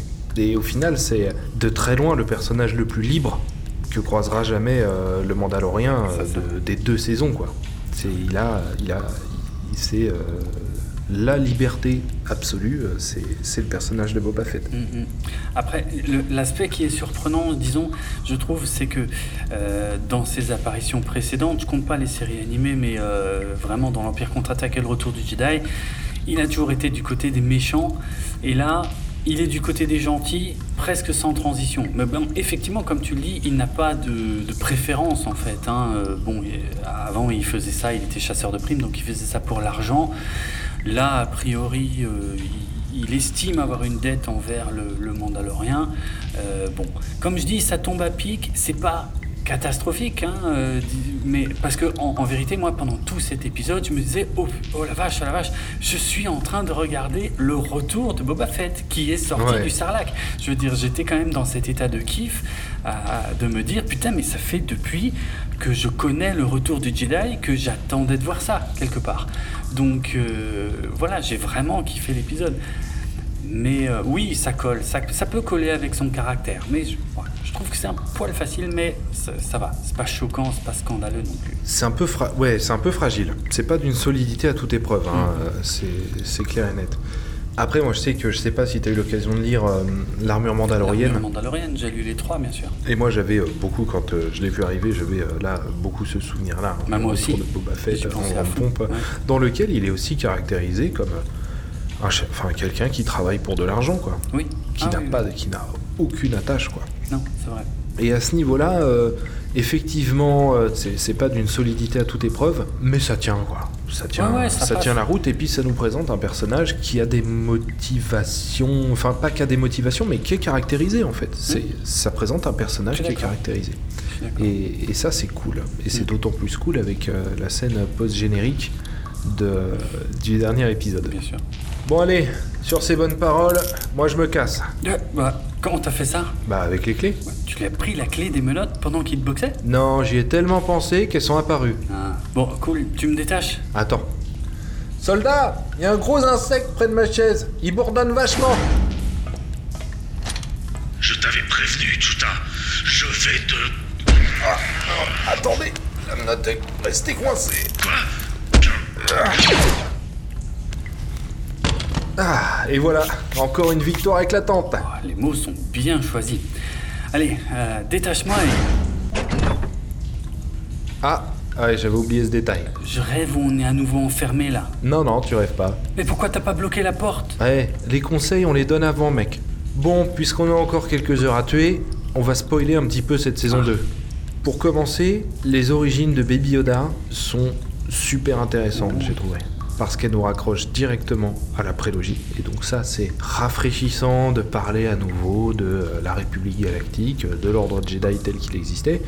Et puis Yoda, il a 50 ans. Bah, du coup, ça fonctionne. Complètement. Et donc on est face à un, peu, un Jedi sans un être euh, sensible à la Force, euh, qui a commencé à apprendre euh, à utiliser la Force avec les Jedi au sein du Temple, et puis qui est depuis ballotté en perdition, qui a peur, qui est triste, qui est un peu en colère parce que c'est pas normal, et puis et puis qui finalement trouve avec le Mandalorien, je sais pas ce qu'il trouve avec le Mandalorien. C'est intéressant en fait. C'est leur relation dans cette saison 2, je la trouve vraiment géniale. Mm. Avec le Mandalorien, il trouve, je pense, euh, de la protection et de la bienveillance. Ouais. Sans doute des choses qu'il n'avait pas eues depuis Ouais, longtemps. c'est vrai. Parce qu'avant, il était sans doute protégé parce qu'il avait de la valeur. Mm. Maintenant, avec le Mandalorien, il est protégé parce qu'on veut qu'il soit en sécurité. Parce qu'on veut qu'il soit bien. C'est ça, et surtout le, le Mandalorien, maintenant qu'on en sait un peu plus sur sa backstory, mais même avant ça, quand on voyait euh, Gideon, le Moff Gideon, euh, le Mandalorien n'attend rien de Baby Yoda. Exactement. Il, il- il est juste heureux d'être en sa compagnie, et ça se voit, je veux dire, ils échangent des petits moments super mignons à plusieurs reprises, et, euh, et- et- et, enfin, ils ils s'apprécient, je sais pas comment dire, il y a, bon, il y a, il y a une relation père-fils aussi qui est établie depuis Oui. la fin de la saison 1, mais euh, ils s'apprécient. Il y a une relation, il y a une relation père-fils. Je pense aussi que euh, le Mandalorien voit en Baby Yoda euh, l'orphelin que lui a été. Oh, clairement, complètement, bien sûr. Et puis il y a aussi, je pense, là, euh, la valeur cardinale de George Lucas qui transparaît à travers toute son œuvre, sans exception bien au-delà de Star Wars, c'est l'altruisme. Mm. Cette idée de donner de soi pour les autres sans rien attendre en retour. Ouais. Qu'est-ce que tu veux qu'il attende de Baby Yoda C'est clair. C'est un tout petit bout de chou. Enfin, je sais pas si c'était un être humain, il aurait, il aurait moins de deux ans. Ah ouais, clairement. Euh, il a pas réellement de compétences particulières, même si parfois il maîtrise la force, etc. Que dans des situations littéralement dramatiques, il peut, il peut intervenir, mais au quotidien, euh, dans un équipage euh, de chasseurs de primes, euh, il va rien se Bah passer. Non, non, non, c'est clair. Et y a, pour être franc, il y a quelques épisodes dans lesquels euh, Baby Yoda ne sert à rien. Mais Non, où il fait rien. Où, où il fait rien, voilà, mais, mais, mais je, ça me gêne pas du tout. Et, euh, et j'apprécie quand même toujours de le voir euh, un- au début, à la fin, parfois un, un petit peu au milieu. Et puis voilà, ça me. Ils ont trouvé un bel équilibre en fait entre ces deux personnages qui fonctionnent bien. Euh, ouais, ouais, ça, ça, fonctionne très bien. Et en plus, ils ont une relation euh, plus tendre. Il y a des scènes qui sont vraiment touchantes entre eux deux. Et des scènes où ni l'un ni l'autre ne parlent et où ils ne font rien, où ils font que. Je me souviens d'une scène où ils se regardent. C'est-à-dire qu'on a Baby Yoda d'un côté qui n'est pas le personnage le plus expressif de la série, et de l'autre on a le casque du Mandalorian, donc qui exprime littéralement que dalle. Et pourtant, il se passe un million de choses, quoi. Mais oui, bien sûr. Et, il se passe des trucs ouais, de fou. ouais, ouais. Et puis après, bon, bah, on apprend son nom aussi, donc euh, Grogu, dont tout le monde est encore en train de se demander ce que ça veut dire. Il y a Patrice Giraud Oui. qui avait fait une théorie comme quoi ce serait la contraction de George Lucas. Bah, c'est une théorie, hein, il le dit lui-même, c'est son idée, hein, mais euh, il n'y a aucun moment où il dit Pourquoi qu'il a raison, mais euh, pourquoi pas. Et là, à partir de là, à partir du moment où il a, où, où- où même le Mandalorien connaît, on sent qu'ils franchissent une nouvelle étape dans leur relation, parce que Baby Yoda, à travers Ahsoka Tano, a donné un peu de feedback euh, au Mandalorien. Ouais. Et donc, du Ah coup, ouais. il se rend compte de, bah, de ce qui se passe dans sa petite tête. Ouais, et puis ça va même plus loin, puisque euh, euh, Ahsoka, au-delà de la backstory de, de, de Grogu, euh, a un peu de mal à établir le contact avec lui quand elle essaye de voir ses capacités au niveau de la force. Par contre, euh, Din Djarin, lui, il y arrive. Il n'a confiance en personne d'autre. Il a confiance, il n'a même pas confiance en une Jedi. Ce qui, si on creuse Non. sa backstory, euh, peut peut-être signifier des choses intéressantes. Ben oui, parce que euh, ça soulève tellement de questions, le fait de savoir qu'il était présent. Donc techniquement, euh, il existait déjà au, au temps de la prélogie. Ouais, ouais. Mais il était visiblement caché euh, et il a échappé à la purge. Peut-être qu'il n'était pas caché. ouais, je, je, je pense pas qu'il était caché. Parce qu'il porte un peu une petite bure et tout, quoi. Donc il était pas forcément caché. vrai. Mais par contre, euh, bah, il était sans doute plus facile à dissimuler une fois que l'ordre 66 a été lancé. il fait 35 C'est cm, c'est quand même plus facile à ranger. Euh, et, euh, mais ça veut aussi dire que euh, finalement, cette espèce, dans... si on a Yoda, on a Grogu, on avait aussi Yaddle, Ouais. qui est aussi écarté euh, par, euh, par les explications d'Asoka.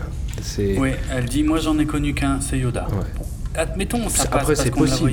C'est possible. Ouais. Mais, Il y a deux, on la voyait que dans l'épisode. mais ça veut dire que rien que dans l'Académie Jedi, on avait trois représentants de cette espèce mystérieuse.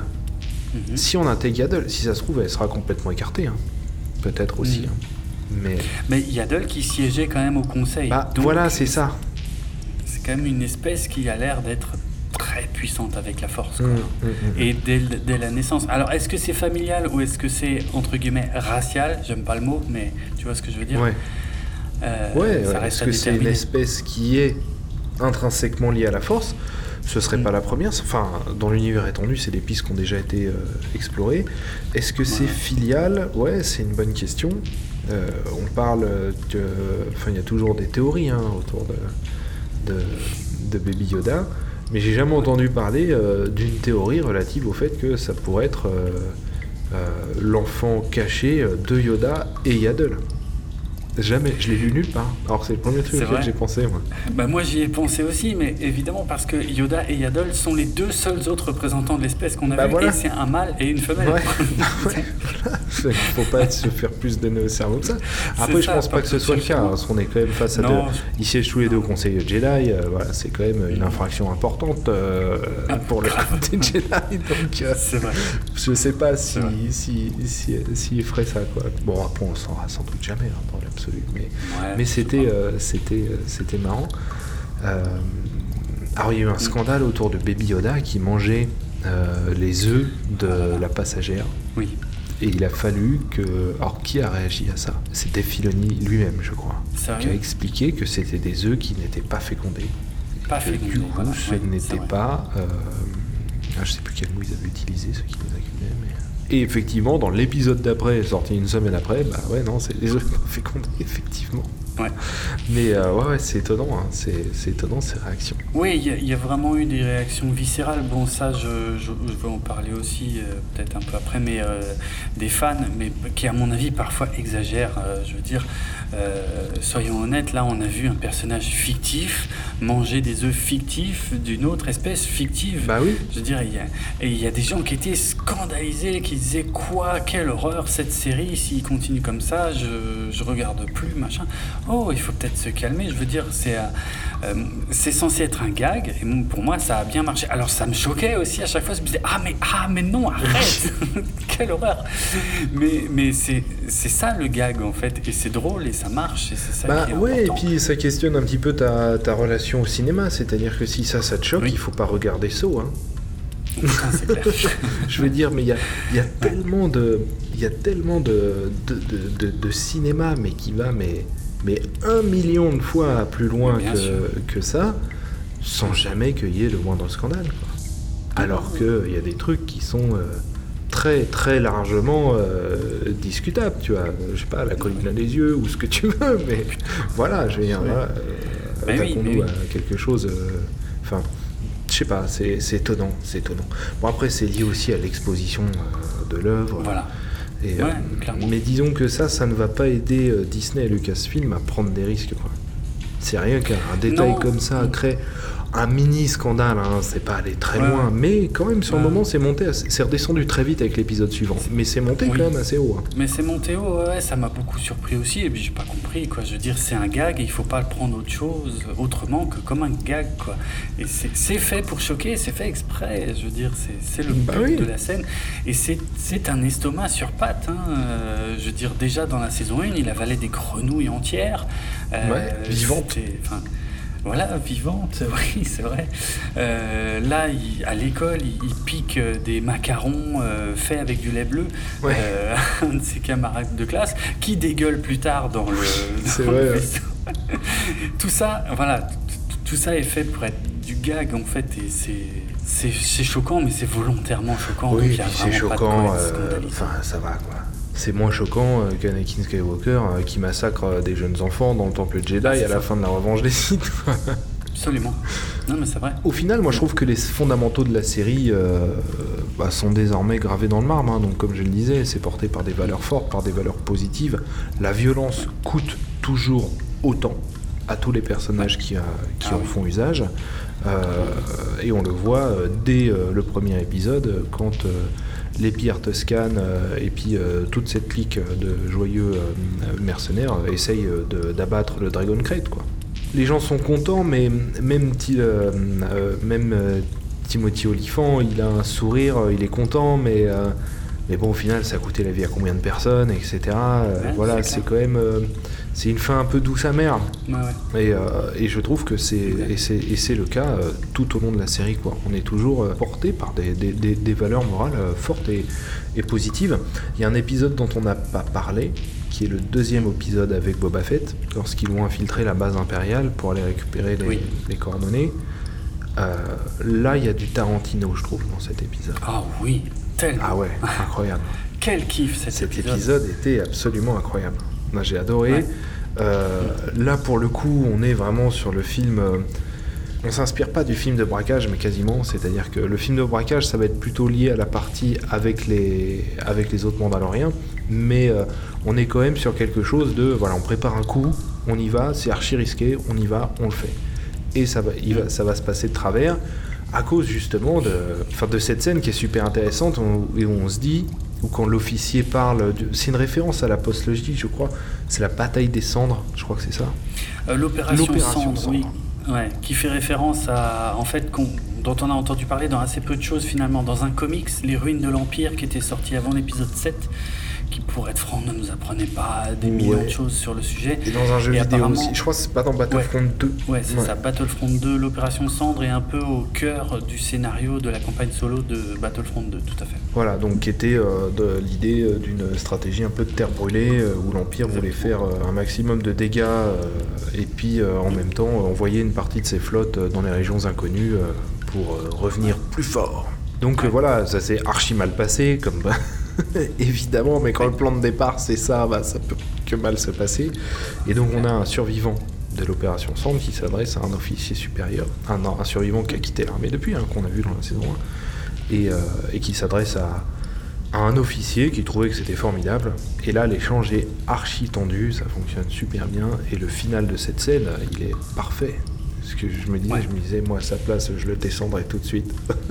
et là, clac Et derrière, le- ces 5 secondes de sidération qu'il y a derrière sont géniales. Ouais, Ouais. c'est génial. C'est- tellement bien fait. Celui-là, c'est un épisode qui a pris tout le monde par surprise, je pense, parce que euh, c'est pas que ça partait mal, mais il faisait revenir un personnage de la saison 1 qui n'était pas forcément le plus populaire. Non Euh, à juste titre, hein, parce qu'il n'était pas censé l'être d'ailleurs, c'était pas quelqu'un d'extrêmement sympathique, euh. Et puis, euh, il, est, il, est, il est gonflant dès, dès le début de l'épisode, Euh, il la ferme jamais, il n'arrête pas de chercher le Mandalorien, justement. Alors, il introduit beaucoup de choses, hein. du coup, quand on y réfléchit avec du recul, on se rend compte qu'on nous, on nous sert un peu le, le plat pour nous expliquer que est-ce qu'on peut renoncer à son engagement, à son credo, quand on est poussé dans ses retranchements par rapport au casque et au fait de jamais montrer son visage. Bon, voilà, il y a, il y a un payoff de ça qui vient plus tard, mais, mais il y a, en fait, c'est un, épisode qui est ouf parce que c'est la seule fois de ma vie de fan de Star Wars où j'étais fou de joie de voir des TIE Fighters. c'est quand même assez unique comme Ouais, sentiment. ouais. Hein, fallait oser le faire. Euh, après, ouais, cette scène de tension, euh, enfin, en fait, il se passe tellement de choses en même temps. Il y a le Mandalorien qui a enlevé son casque pour la première fois, euh, je veux dire, devant des, des êtres vivants et tout. Euh, et puis il y a cette tension avec ce, ce- ce gradé qui, qui euh, on sait pas trop ce qu'il veut, mais qui a l'air très bizarre. Et puis du coup, Mayfeld qui s'en mêle, puis qui commence à déballer son passé et ce qu'il a sur le cœur. Et puis on voit le regard du, du Mando qui lui dit non, non, non, non, non, Ouais, non, fais pas ouais, ça, ouais, c'est pas le moment. Oh là là, quel bonheur cet épisode, mais sublime quoi. Ouais, et puis il est ciselé, je le trouve, je trouve fin aussi euh, dans, dans Ah sa oui. mise en scène, c'est-à-dire que euh, le Mando et Mayfeld euh, prennent euh, des armures impériales, qui sont des armures de tank de tank trooper, mais Ouais. euh, de tank pilot, mais euh, d'une autre couleur que celle qu'on avait vue dans Rogue One. Et au final, cette couleur-là, eh ben, elle a du sens parce qu'à partir du moment où Mayfeld il enlève son casque, eh ben, on est face à la- l'armure du Mud Trooper de Solo et Star Wars Story. Ce qui fait que le pilote, euh, le pilote de blindé, machin, avec le casque bien classe et tout, bah, quand il enlève son casque, eh ben, on a tout de suite la référence à des soldats qui sont dans Solo et Star Wars Story de la pure chair à canon. Et ça. du coup, et c'est le moment où on voit un peu toutes les failles, un peu, et puis ce, le syndrome post-traumatique euh, dont il est victime, etc. Donc finalement, ça le fragilise énormément, et je trouve que le, le Ouais. costume est super raccord avec ça. Ah et, oui. et je le trouve, à ce niveau-là, cet épisode, je le trouve assez ciselé quand même. Ah ouais, non, il est vraiment top. hein. C'était euh, vraiment. On parlait de références euh, cinématographiques tout à l'heure. Ici, on est en plein euh, salaire de la peur Ouais, euh, ouais, ou, ouais. ou euh, pour le côté américain, mais. et puis euh, le petit bonbon à la fin, c'est la bombe sonique euh, du Slave One. Un régal. Enfin, c'est- Un régal. C'est sublime cet Ah épisode, ouais, incroyable. C'était un. Autant visuellement que ce, que ce fameux son. euh, Ah oui, oui. ouais, ouais, là, mais c'est de toute façon, c'est ça, c'est vraiment. Il y a, y a des moments comme ça qui sont des petits cadeaux quoi pour les fans. Ouais. Et là, c'est vraiment le cas. on prend son temps, on lève le gant, on appuie, ça s'ouvre lentement. Ah tiens, c'est ça. Clac, ça sort. Ah oui, c'est ça. Ça prend un peu de temps avant de péter. Enfin vraiment, on appuie, on te fait, on te fait ça bien. On te fait ça bien. C'est ça. C'est le seul épisode dans lequel il n'y a pas du tout gros goût. Et je sais pas si c'est fait exprès, mais en tout cas, ils ont mis le paquet.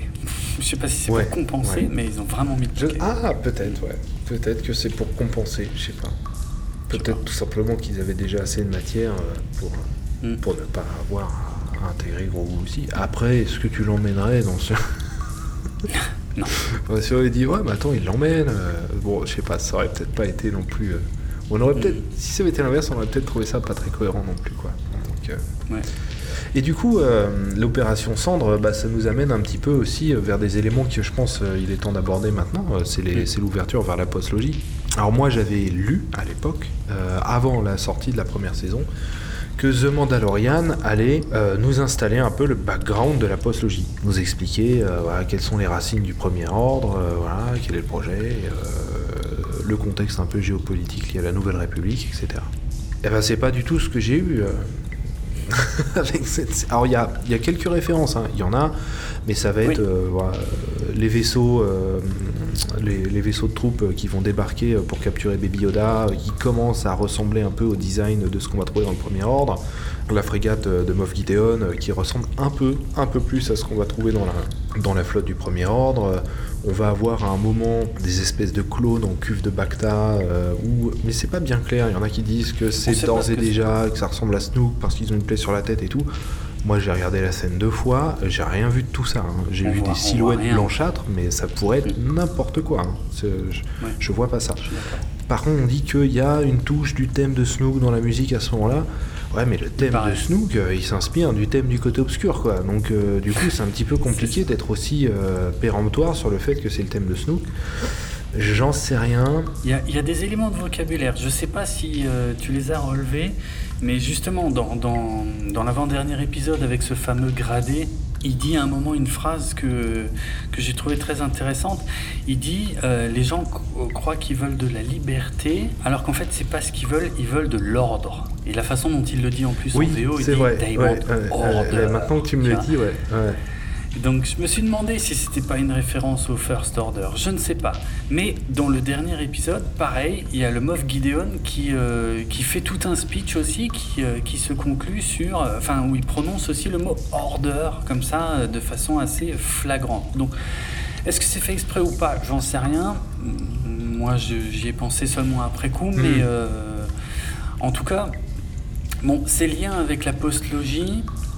Après, je, je- je pense que c'est lié aussi à nos attentes à chacun, euh, parce que, euh, bon, par un- une coïncidence, il se trouve que, que juste tout à l'heure, j'ai relu des déclarations de, de Favreau, euh, justement à ce sujet, qui datent euh, de l'époque de la saison 1 de The Mandalorian. Et je me demande si on n'a pas mal interprété ce qu'il a dit, en fait. Ah. Euh, parce que on était effectivement on était en pleine euh, à ce moment-là, faut pas oublier qu'on était en pleine attente de l'épisode 9. hein. Euh, et du coup, mais lui, ce qu'il disait, c'était, il disait, euh, il s'en est passé des choses depuis le retour du Jedi et la chute de l'Empire, et le Premier Ordre n'est pas venu de nulle part. Mais euh, dans cet univers, il s'est quand même passé une trentaine d'années et il s'est passé beaucoup de choses et c'est là que euh, la série va se dérouler. Et disons, oui, il fait référence au Premier Ordre, mais pour moi, il ne dit pas explicitement qu'il va raconter les origines du Premier Ordre. D'accord, ouais, c'est donc c'est pas ouais, un petit emballement euh, autour de. Je crois. D'accord, ok, ouais. C'est- C'est voilà, c'est mon opinion sur le sujet. Je suis pas sûr, disons que sa déclaration est suffisamment vague pour que ça marche dans les deux sens. en Oui, fait. oui, oui, oui. Et puis, euh, sans compter le fait que. euh, Enfin, on a déjà eu deux saisons de cette série. Si c'est tout ce qu'on a à se mettre sous la dent, Voilà. ça se Mhm. demander si c'est l'objectif de la série. Pour moi, ça ne l'est pas, mais c'est parce que moi, j'ai pas envie que ça le soit, euh, dans le sens où je sais que j'ai, enfin, j'ai vu des fans, alors en général des fans de la postlogie, qui euh, justement, quand on a fait référence à du clonage, quand on a vu ces fameuses cuves et tout machin, ont tout de suite fait le lien. Ah, ça y est, ils préparent en fait le retour de Palpatine. Et moi, c'est pas ce que je vois. Euh, je pense que le Mandalorien, euh, en tout cas que les arcs principaux du Mandalorien, essaient d'exister quand même par eux-mêmes. La série me contredit un petit peu, hein, parce qu'elle va piocher un peu quand même des références un peu partout. Mais en, tout cas, en ce qui concerne le plan du méchant, je, trouverais ça décevant euh, qu'il prépare euh, comme ça le retour de, Palpatine euh, aussi longtemps à l'avance. Et je vois pas pourquoi le Moff Gideon ne pourrait pas exister par lui-même. On est dans une période post-empire où il y a quand même beaucoup de seigneurs de guerre. Pour moi, le Moff Gideon est un seigneur de guerre, même s'il dit qu'il veut restaurer l'empire, il veut restaurer pour moi son empire. Ouais, ouais. ouais. Ce qui collerait parfaitement avec la psychologie du personnage. hein. Ben, je- voilà, je trouve ça plus raccord par rapport à ce que je vois à l'écran que une préparation du retour de Palpatine qui de toute façon euh, n'aura pas lieu euh, avant euh, plus d'une vingtaine d'années.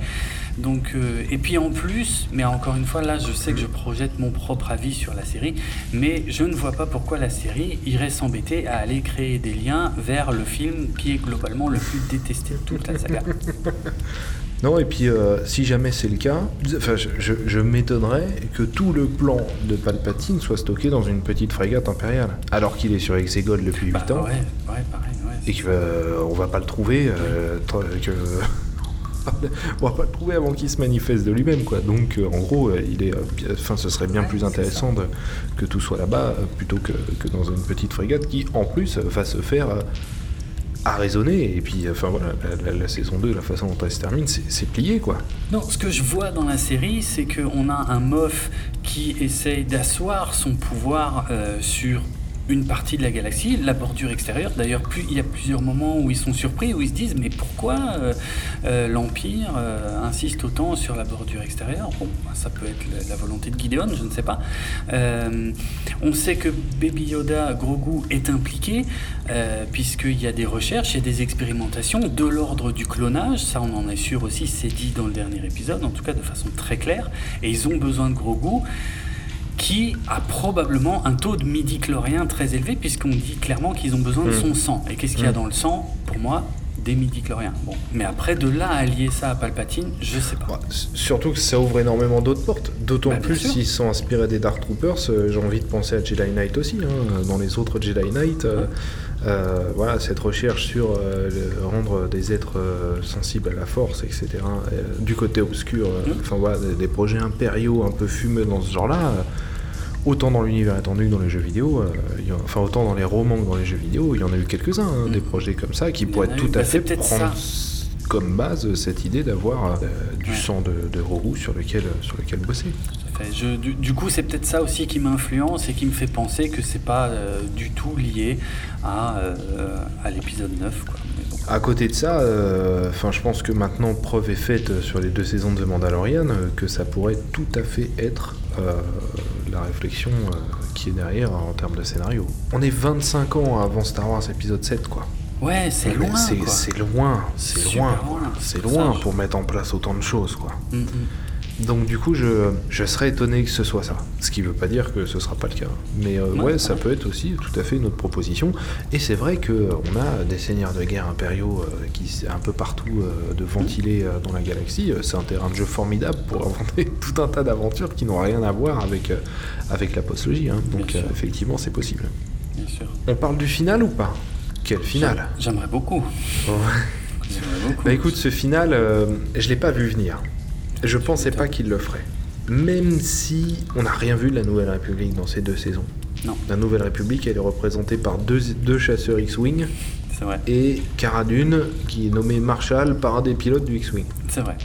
C'est tout. Donc euh, je m'étonne qu'on s'étonne de voir un vaisseau impérial dans la bordure extérieure, parce que c'est censé être un territoire de la Nouvelle République, sauf qu'on la voit pas et et elle n'est Mm. pas là. Ouais. Il y aurait forcément eu un moment où la Nouvelle République allait finir par s'intéresser un petit peu à ce qui se passe. Et l'appel de Grogu euh, lancé euh, sur sa colline Mm. ne pouvait appeler qu'une seule personne. Quand on y réfléchit, oui, c'était logique. Et pourtant, on a réussi à pas le voir venir, quoi. Mais je pense qu'il y a un effet euh, aussi euh, lié au fait que bah, il y a plein d'enjeux autour de ce personnage. Ne serait que voilà, Mark Hamill est plus tout jeune. Est-ce qu'ils vont l'intégrer seulement 8 ans après le retour du Jedi? Comment ils vont faire? Euh. Est-ce qu'ils vont s'emmerder à faire tout ça? Ou est-ce qu'ils vont faire une petite pirouette quoi? Moi j'avais des vrais doutes dans le sens où j'ai déjà été déçu. Donc euh, du coup je revois un peu mes, mes ambitions à la baisse parce que euh, je me dis quand même ils vont pas faire ça. Ils peuvent trouver mille pirouettes pour faire ça autrement. Et, et au final à partir du moment où j'ai vu leaks, bon voilà là c'était sûr que c'était lui. C'était Ouais. sûr que c'était. Enfin à partir de là j'ai piloté du fait que c'était lui. Et Bah, son arrivée est tonitruante. En fait. Voilà, c'est ça, le fait qu'il y en ait qu'une, qu'elle arrive en mode tranquille. Je sais même plus si elle était en mode combat ou pas. Peut-être quand combat. même. Elle devait Ouais. être en mode combat quand ouais. même. Mais euh, voilà, on rentre, tac, on se pose, tranquille. Là, c'était sûr que c'était pas euh, un pilote euh, de la République euh, qui arrivait par hasard euh, Bah dans le coin. quoi. Et son arrivée, elle est euh, à la fois tonitruante. Très classe, et un peu frustrante parce que les trois quarts de, ce qu'on voit, on le voit à travers un écran brouillé, quoi. Oui, qui en, qui plus, euh, euh, effectivement, me, me frustrait beaucoup parce que à partir du moment où Cara Dune euh, fait la remarque qu'il n'y a qu'un seul chasseur, moi tout de suite je me suis redressé sur mon, sur mon siège, je me suis dit attends, attends, c'est pas possible, c'est pas vrai, ça peut pas être le X-Wing, celui que j'attends. Donc du coup, à partir de là, la seule preuve dont j'avais besoin, c'était la couleur du sabre laser. Bah ouais. Et, et comme on voit que les écrans de surveillance au début, Et puis qu'il a sa cape noire avec Oui. sa capuche. Ouais, Ce qui fait que la couleur du sabre, elle est déterminante. C'est ça, c'est ça. Donc, euh, du, du coup, mais, mais c'est très bien géré. Hein. Moi, j'étais comme un fou. Ah ouais, ouais, ouais. Vraiment comme un fou. Et je me disais, mais ah, je vois pas la couleur du sabre. Et par contre, à la seconde où j'ai vu le sabre vert, j'étais comme un dingue. Mais je. J'en voulais encore plus, je voulais voir son visage et ça met le temps. D'abord, il faut qu'il dégomme tous les Dark Troopers et c'est excellent. C'est magnifique. Jusqu'à la révélation et là, j'ai fondu en larmes. J'ai fondu en larmes, mais il faut. Alors peut-être il faut que j'explique. Il y a un truc euh, très important, c'est qu'il y a, euh, euh, il y a pff, entre, entre 20 et 30 ans de, frustration et de rêves euh, un peu brisés d'ailleurs, qui ont- qui m'ont amené à cette scène et à ma réaction à cette scène. C'est-à-dire que quand j'étais adolescent, je crois que c'était même avant que, que la prélogie commence à sortir, je, je me, je me matais en boucle la trilogie originale et, je, et vraiment je me disais, ah c'est tellement dommage, on n'aura jamais la suite à la trilogie parce que les acteurs sont trop vieux. Et j'avais ce rêve, Mm. et je ne savais pas du tout comment ce serait possible, mais je me disais peut-être un jour on aura la technologie pour les faire jouer et, et qu'on puisse les avoir quand même plus jeunes et pouvoir avoir la suite directe du retour du Jedi, quoi, avec les personnages que je veux voir, que j'ai envie de revoir. Et ça fait 25 ans, on va dire, au bas mot, que, que, que, que je me suis dit que ça n'était pas possible et que ça n'arriverait jamais. Et là, il y a cette scène-là, et je, j'ai, j'ai- je te jure que j'ai fondu en larmes parce que je l'ai tellement pas vu venir. Pour moi, c'était impossible. Et c'est la réalisation d'un de mes rêves les plus vieux et les plus forts en termes de, de- Star Wars. Et, voilà, enfin, je sais pas comment le- l'expliquer autrement. C'était, euh, je, sais qu'il y a des critiques par rapport à l'effet visuel sur le visage qui n'est peut-être pas le plus réussi, mais en fait, euh, je m'en fous. Je veux dire, l'émotion est beaucoup plus importante. L'émotion, c'est la présence du personnage, que, Mhm. Que, que son visage soit euh, parfait ou non, finalement, n'a que peu d'importance parce que c'est la période dans laquelle on se trouve et sa présence suffisent à me bouleverser en fait et, et- et à me dire que j'ai enfin quelque chose que je rêve de voir depuis plus de deux décennies. C'est incroyable. Et Favreau le sait, en fait. Favreau le sait que les fans veulent voir ça. Et c'est pour ça que cette scène euh, marche comme elle marche sur beaucoup de gens. A priori, pas tout le monde, mais beaucoup de gens. Bah après, cette scène, elle marche, mais euh, à nouveau, hein, et ça, je trouve que c'est euh, la grande force de The Mandalorian, c'est que, évidemment que c'est du fan service. Ah. Mais euh, déjà, le fan service, c'est pas un gros mot, contrairement à ce qu'on peut. C'est pas un gros mot, quoi. Je veux dire, c'est un levier euh, qu'on peut actionner, euh, comme on en actionne euh, l'humour, comme on actionne plein de choses. Ouais. Mais c'est du fan service qui est en plus au service du récit. Ça, c'est logique. Parce que cette scène, à partir du moment où il enlève sa capuche, elle est déterminante pour le final de la saison Mm. et déterminante pour l'avenir de la série. Bien sûr. Elle nous dit plein de choses. Alors moi aussi, j'ai adoré cette scène. Moi, le visage aussi, je disais, c'est pas nickel. Mais, Non. je, mais pour ceux qui trouvent ça littéralement moche, je vous invite à regarder Aquaman et à vous refaire aujourd'hui la première demi-heure d'Aquaman et de voir le visage de Temuera Morrison, hein, qui joue dedans aussi, Oui, euh. Boba Fett, et de voir à quel point le truc, en moins de deux ans, il a atrocement mal vieilli. Quoi. Mhm. Parce que euh, on est quand même euh, un cran au-dessus, hein, avec... Mhm. c'est pas très réussi, mais toute proportion gardée, franchement, ça fonctionne quand même. hein, Ouais, ça, ça fonctionne très bien. Ça. Et finalement, Luke va prendre Baby Yoda avec lui, ce qui est une scène d'une émotion euh, absolument. Ah là là. C'est un vrai crève-cœur. Mais un c'est vrai déchirant. crève-cœur. C'est Ouais. déchirant, c'est déchirant. Et ça veut dire quoi, cette scène-là? Bah, Ça veut dire que le Mandalorien, il va s'émanciper déjà du personnage de Baby Yoda. Ouais, c'est osé. Il va hein. donc, ouais, bah, c'est osé, d'autant plus qu'il va falloir qu'il reprenne euh, le boulot, il va falloir qu'il fasse quelque chose. Enfin, voilà, il va falloir que le personnage se reconstruise, se réinvente un peu au milieu de tout ça. Et ça veut aussi dire que la série ne se fixe pas de limite. On fait revenir Luke Skywalker, 8 ans après le retour du Jedi. Ça veut dire que la série ne se refusera rien. Ouais. Et ça, c'est important de dire. C'est Ça ne veut pas dire qu'on va en avoir 50 comme ça. C'est Non, non, là, bah c'est le final de la saison 1. Ah oui, oui, Mais oui, ça veut dire que la série ne se refusera rien. Mhm. Elle, fera, elle utilisera euh, tous les personnages euh, qu'elle a envie d'utiliser euh, et elle fera toutes les scènes que, que, que Filoni et, Favreau estiment nécessaire de faire. Ouais. Et ça aussi, c'est important parce que ça présage, ça, je pense que ça, ça ouvre encore plus l'univers du Mandalorien que le final de la saison 1. On Ah, avait des questions, mais voilà, le méchant était toujours là, donc on savait qu'il allait ouais. revenir, machin, etc. Mhm. Là, le Moff Gideon est out. Mhm. Baby Yoda part avec Luke. Ouais. Donc on n'a aucune barrière, aucune limite. On n'a aucune idée de la direction dans laquelle ça va aller, et ça peut aller dans, dans littéralement n'importe quelle direction. Et ça, c'est très important, ça. Cette scène de Luke Skywalker, elle, indique ça. Et ça, c'est, à mon avis, c'est la partie euh, qui, est, euh, qui est très importante, et finalement, le, ce- ce- cette scène de, de pur fan service, eh ben, elle est chargée de tout ça. C'est ça, on a, on a clôturé l'arc qui a été débuté avec le premier épisode de la première saison. On a clôturé cet arc-là, c'est pour ça que, que la fin est, ouverte comme ça. Maintenant, je voulais aussi juste dire que toute cette scène finale, sur le papier, elle contient énormément de choses qui auraient pu me gonfler en temps normal, euh, parce que l'intervention de Luke, c'est un Deus Ex Machina, euh, qui est quand même euh, en général la chose qui énerve euh, des Deus Ex Machina. Mais là, euh, c'est tellement émotionnel, enfin c'est tellement chargé en émotion que, que celui-là, je, je- je l'accepte, ce Deus Ex Machina-là. Il y avait une chose aussi que je voulais pas voir dans The Mandalorian, c'était bah, le Mandalorien qui enlève son casque. En plus, il l'avait déjà fait une fois euh, dans la saison. Là, il le refait une deuxième fois, mais dans un moment mais tellement chargé en émotion où il dit au revoir à son petit que évidemment qu'il enlève son casque et il montre son visage Ouais. à son petit quoi je veux dire c'était la moindre des choses avec ce qu'ils ont traversé Euh, c'est sublime enfin enfin voilà sur le papier il y avait tellement de choses que j'aurais pas voulu voir et qui en fait euh, ils ont réussi à faire fonctionner moi je dis chapeau bas euh, Favreau qui est le scénariste de cet épisode et après sur la suite effectivement alors il y a beaucoup de possibilités il y a quand même une qui semble se profiler très sérieusement c'est la reconquête de Mandalore avec le Oui. sabre noir et Bo-Katan. Euh, ce qui aurait beaucoup de sens pour une série qui s'appelle The Mandalorian. Euh, Absolument, ouais. mais est-ce que c'est vraiment là qu'ils vont aller? Peut-être pas, peut-être pas tout de suite.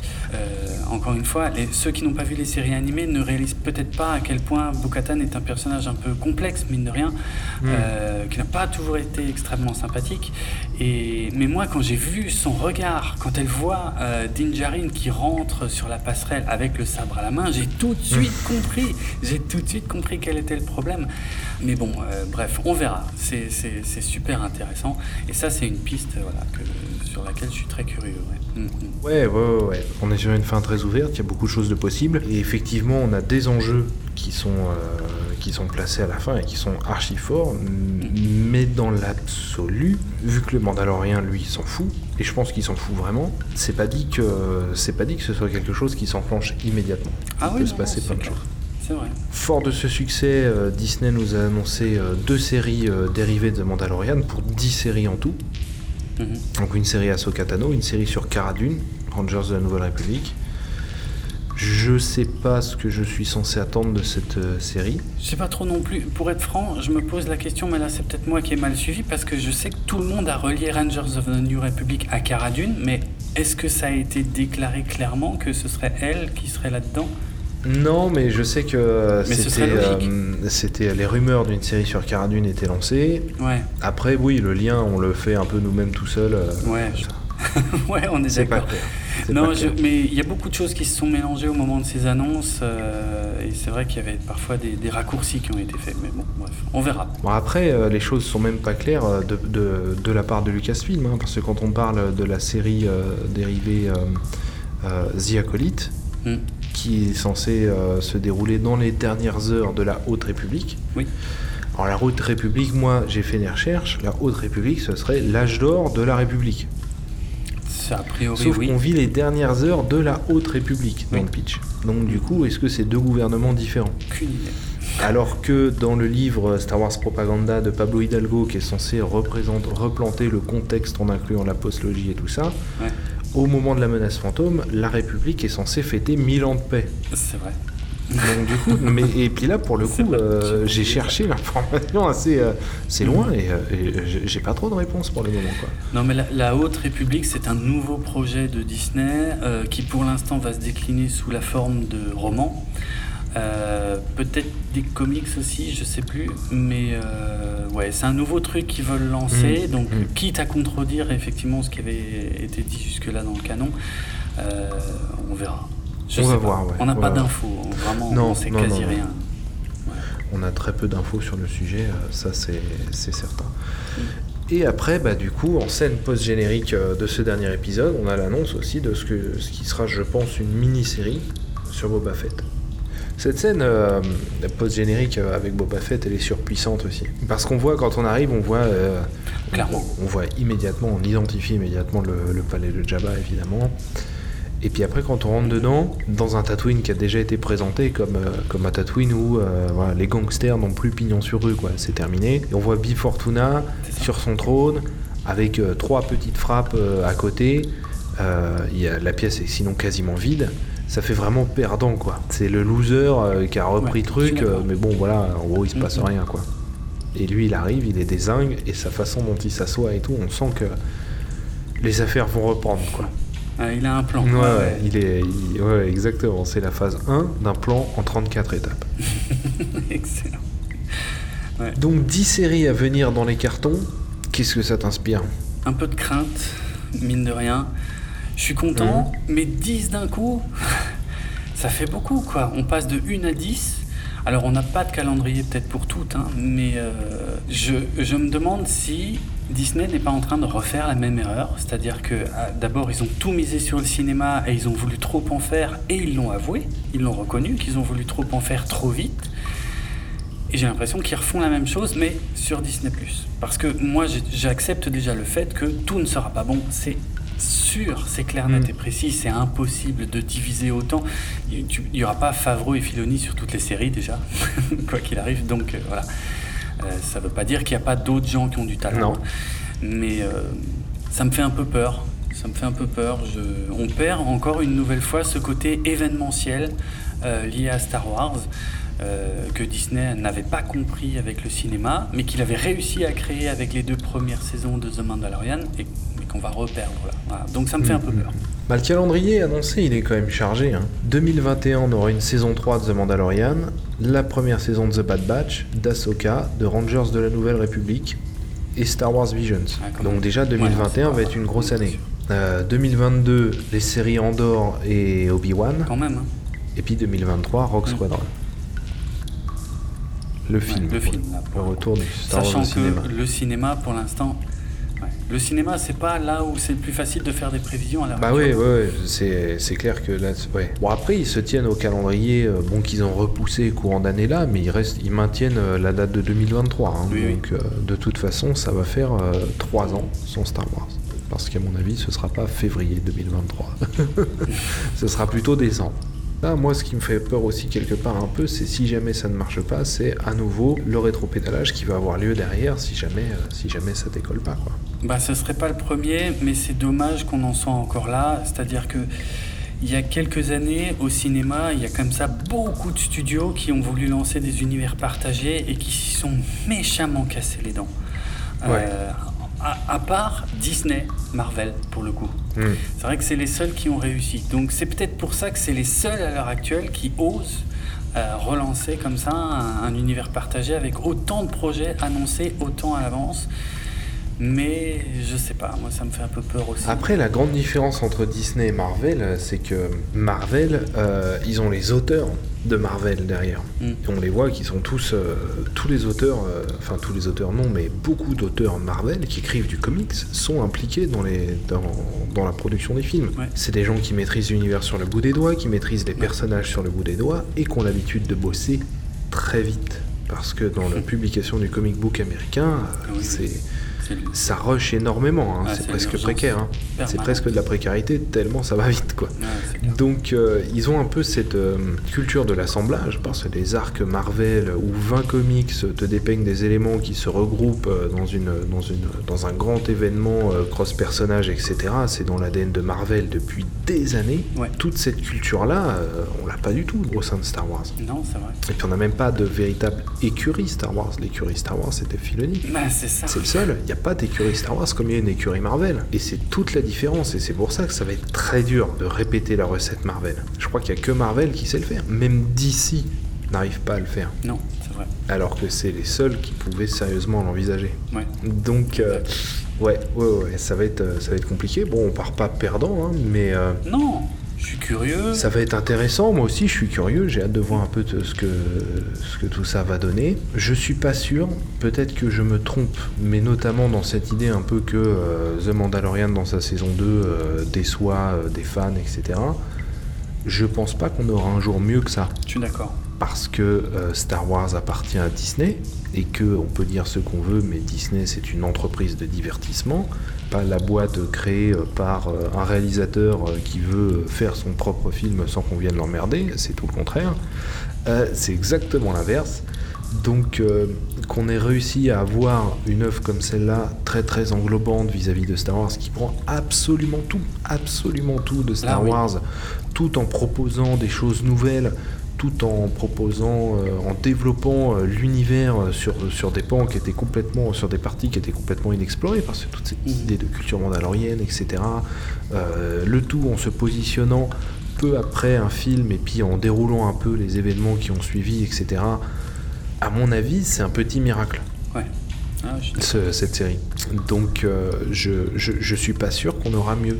Alors, certains fans auront des choses qui leur parleront plus à eux de par euh, leur appétence personnelle Bien sur cette- certaines parties de l'univers de Star Wars, Mhm.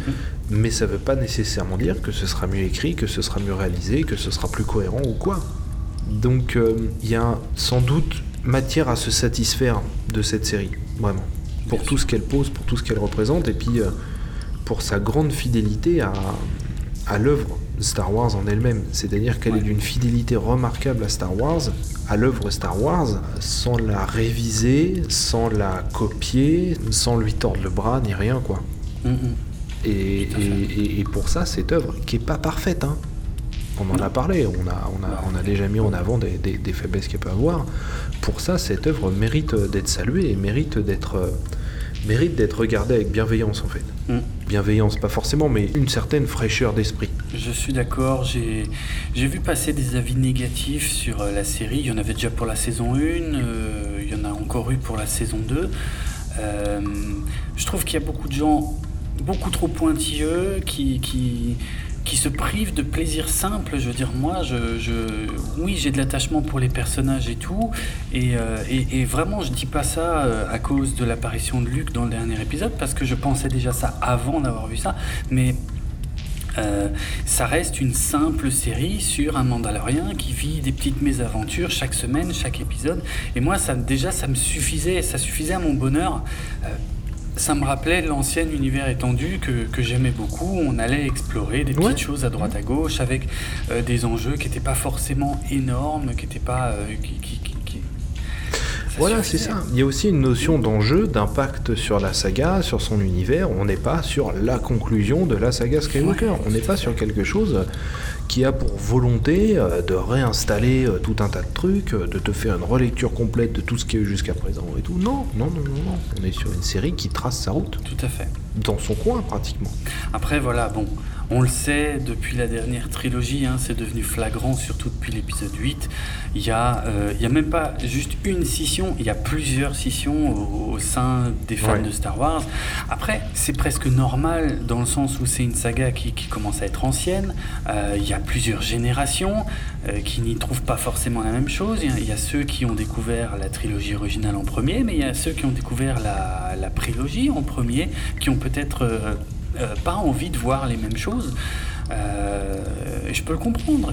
Et, mais par contre, ce que, ce que, ce que je dirais, c'est qu'aujourd'hui, il y a suffisamment de choses en termes de films surtout, et bon, de séries pour l'instant, il y a que The Mandalorian, mais euh, il y a suffisamment de choses pour que tout le monde puisse y trouver son compte, en fait.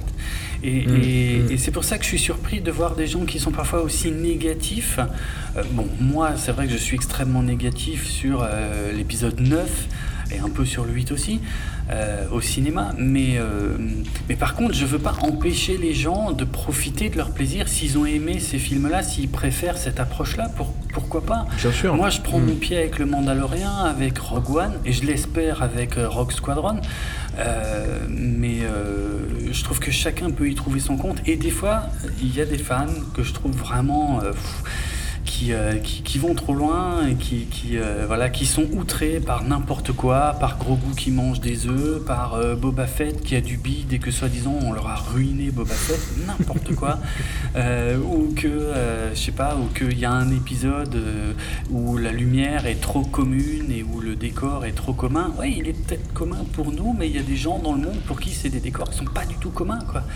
Et ainsi de suite. Donc, peut-être arrêter de se plaindre de tout, en fait, et d'attendre de cette série une perfection absolue dans tous les instants, parce qu'elle ne peut pas l'être, aucune, aucune œuvre ne peut l'être, mais par contre, moi, là où je te rejoins, c'est qu'on aura probablement rarement mieux que ce qu'on a eu avec ces euh, deux premières saisons de The Mandalorian, quoi. Parce qu'il va y avoir dans le futur une dispersion des talents, une dispersion des, intentions et tout ça, et qui, mmh. n'augure pas toujours du meilleur en termes de qualité. Donc voilà, c'est dommage de ne pas voir la qualité là où elle est. Bon, tant pis, tant pis pour eux s'ils n'ont pas su euh, prendre leur pied avec ça.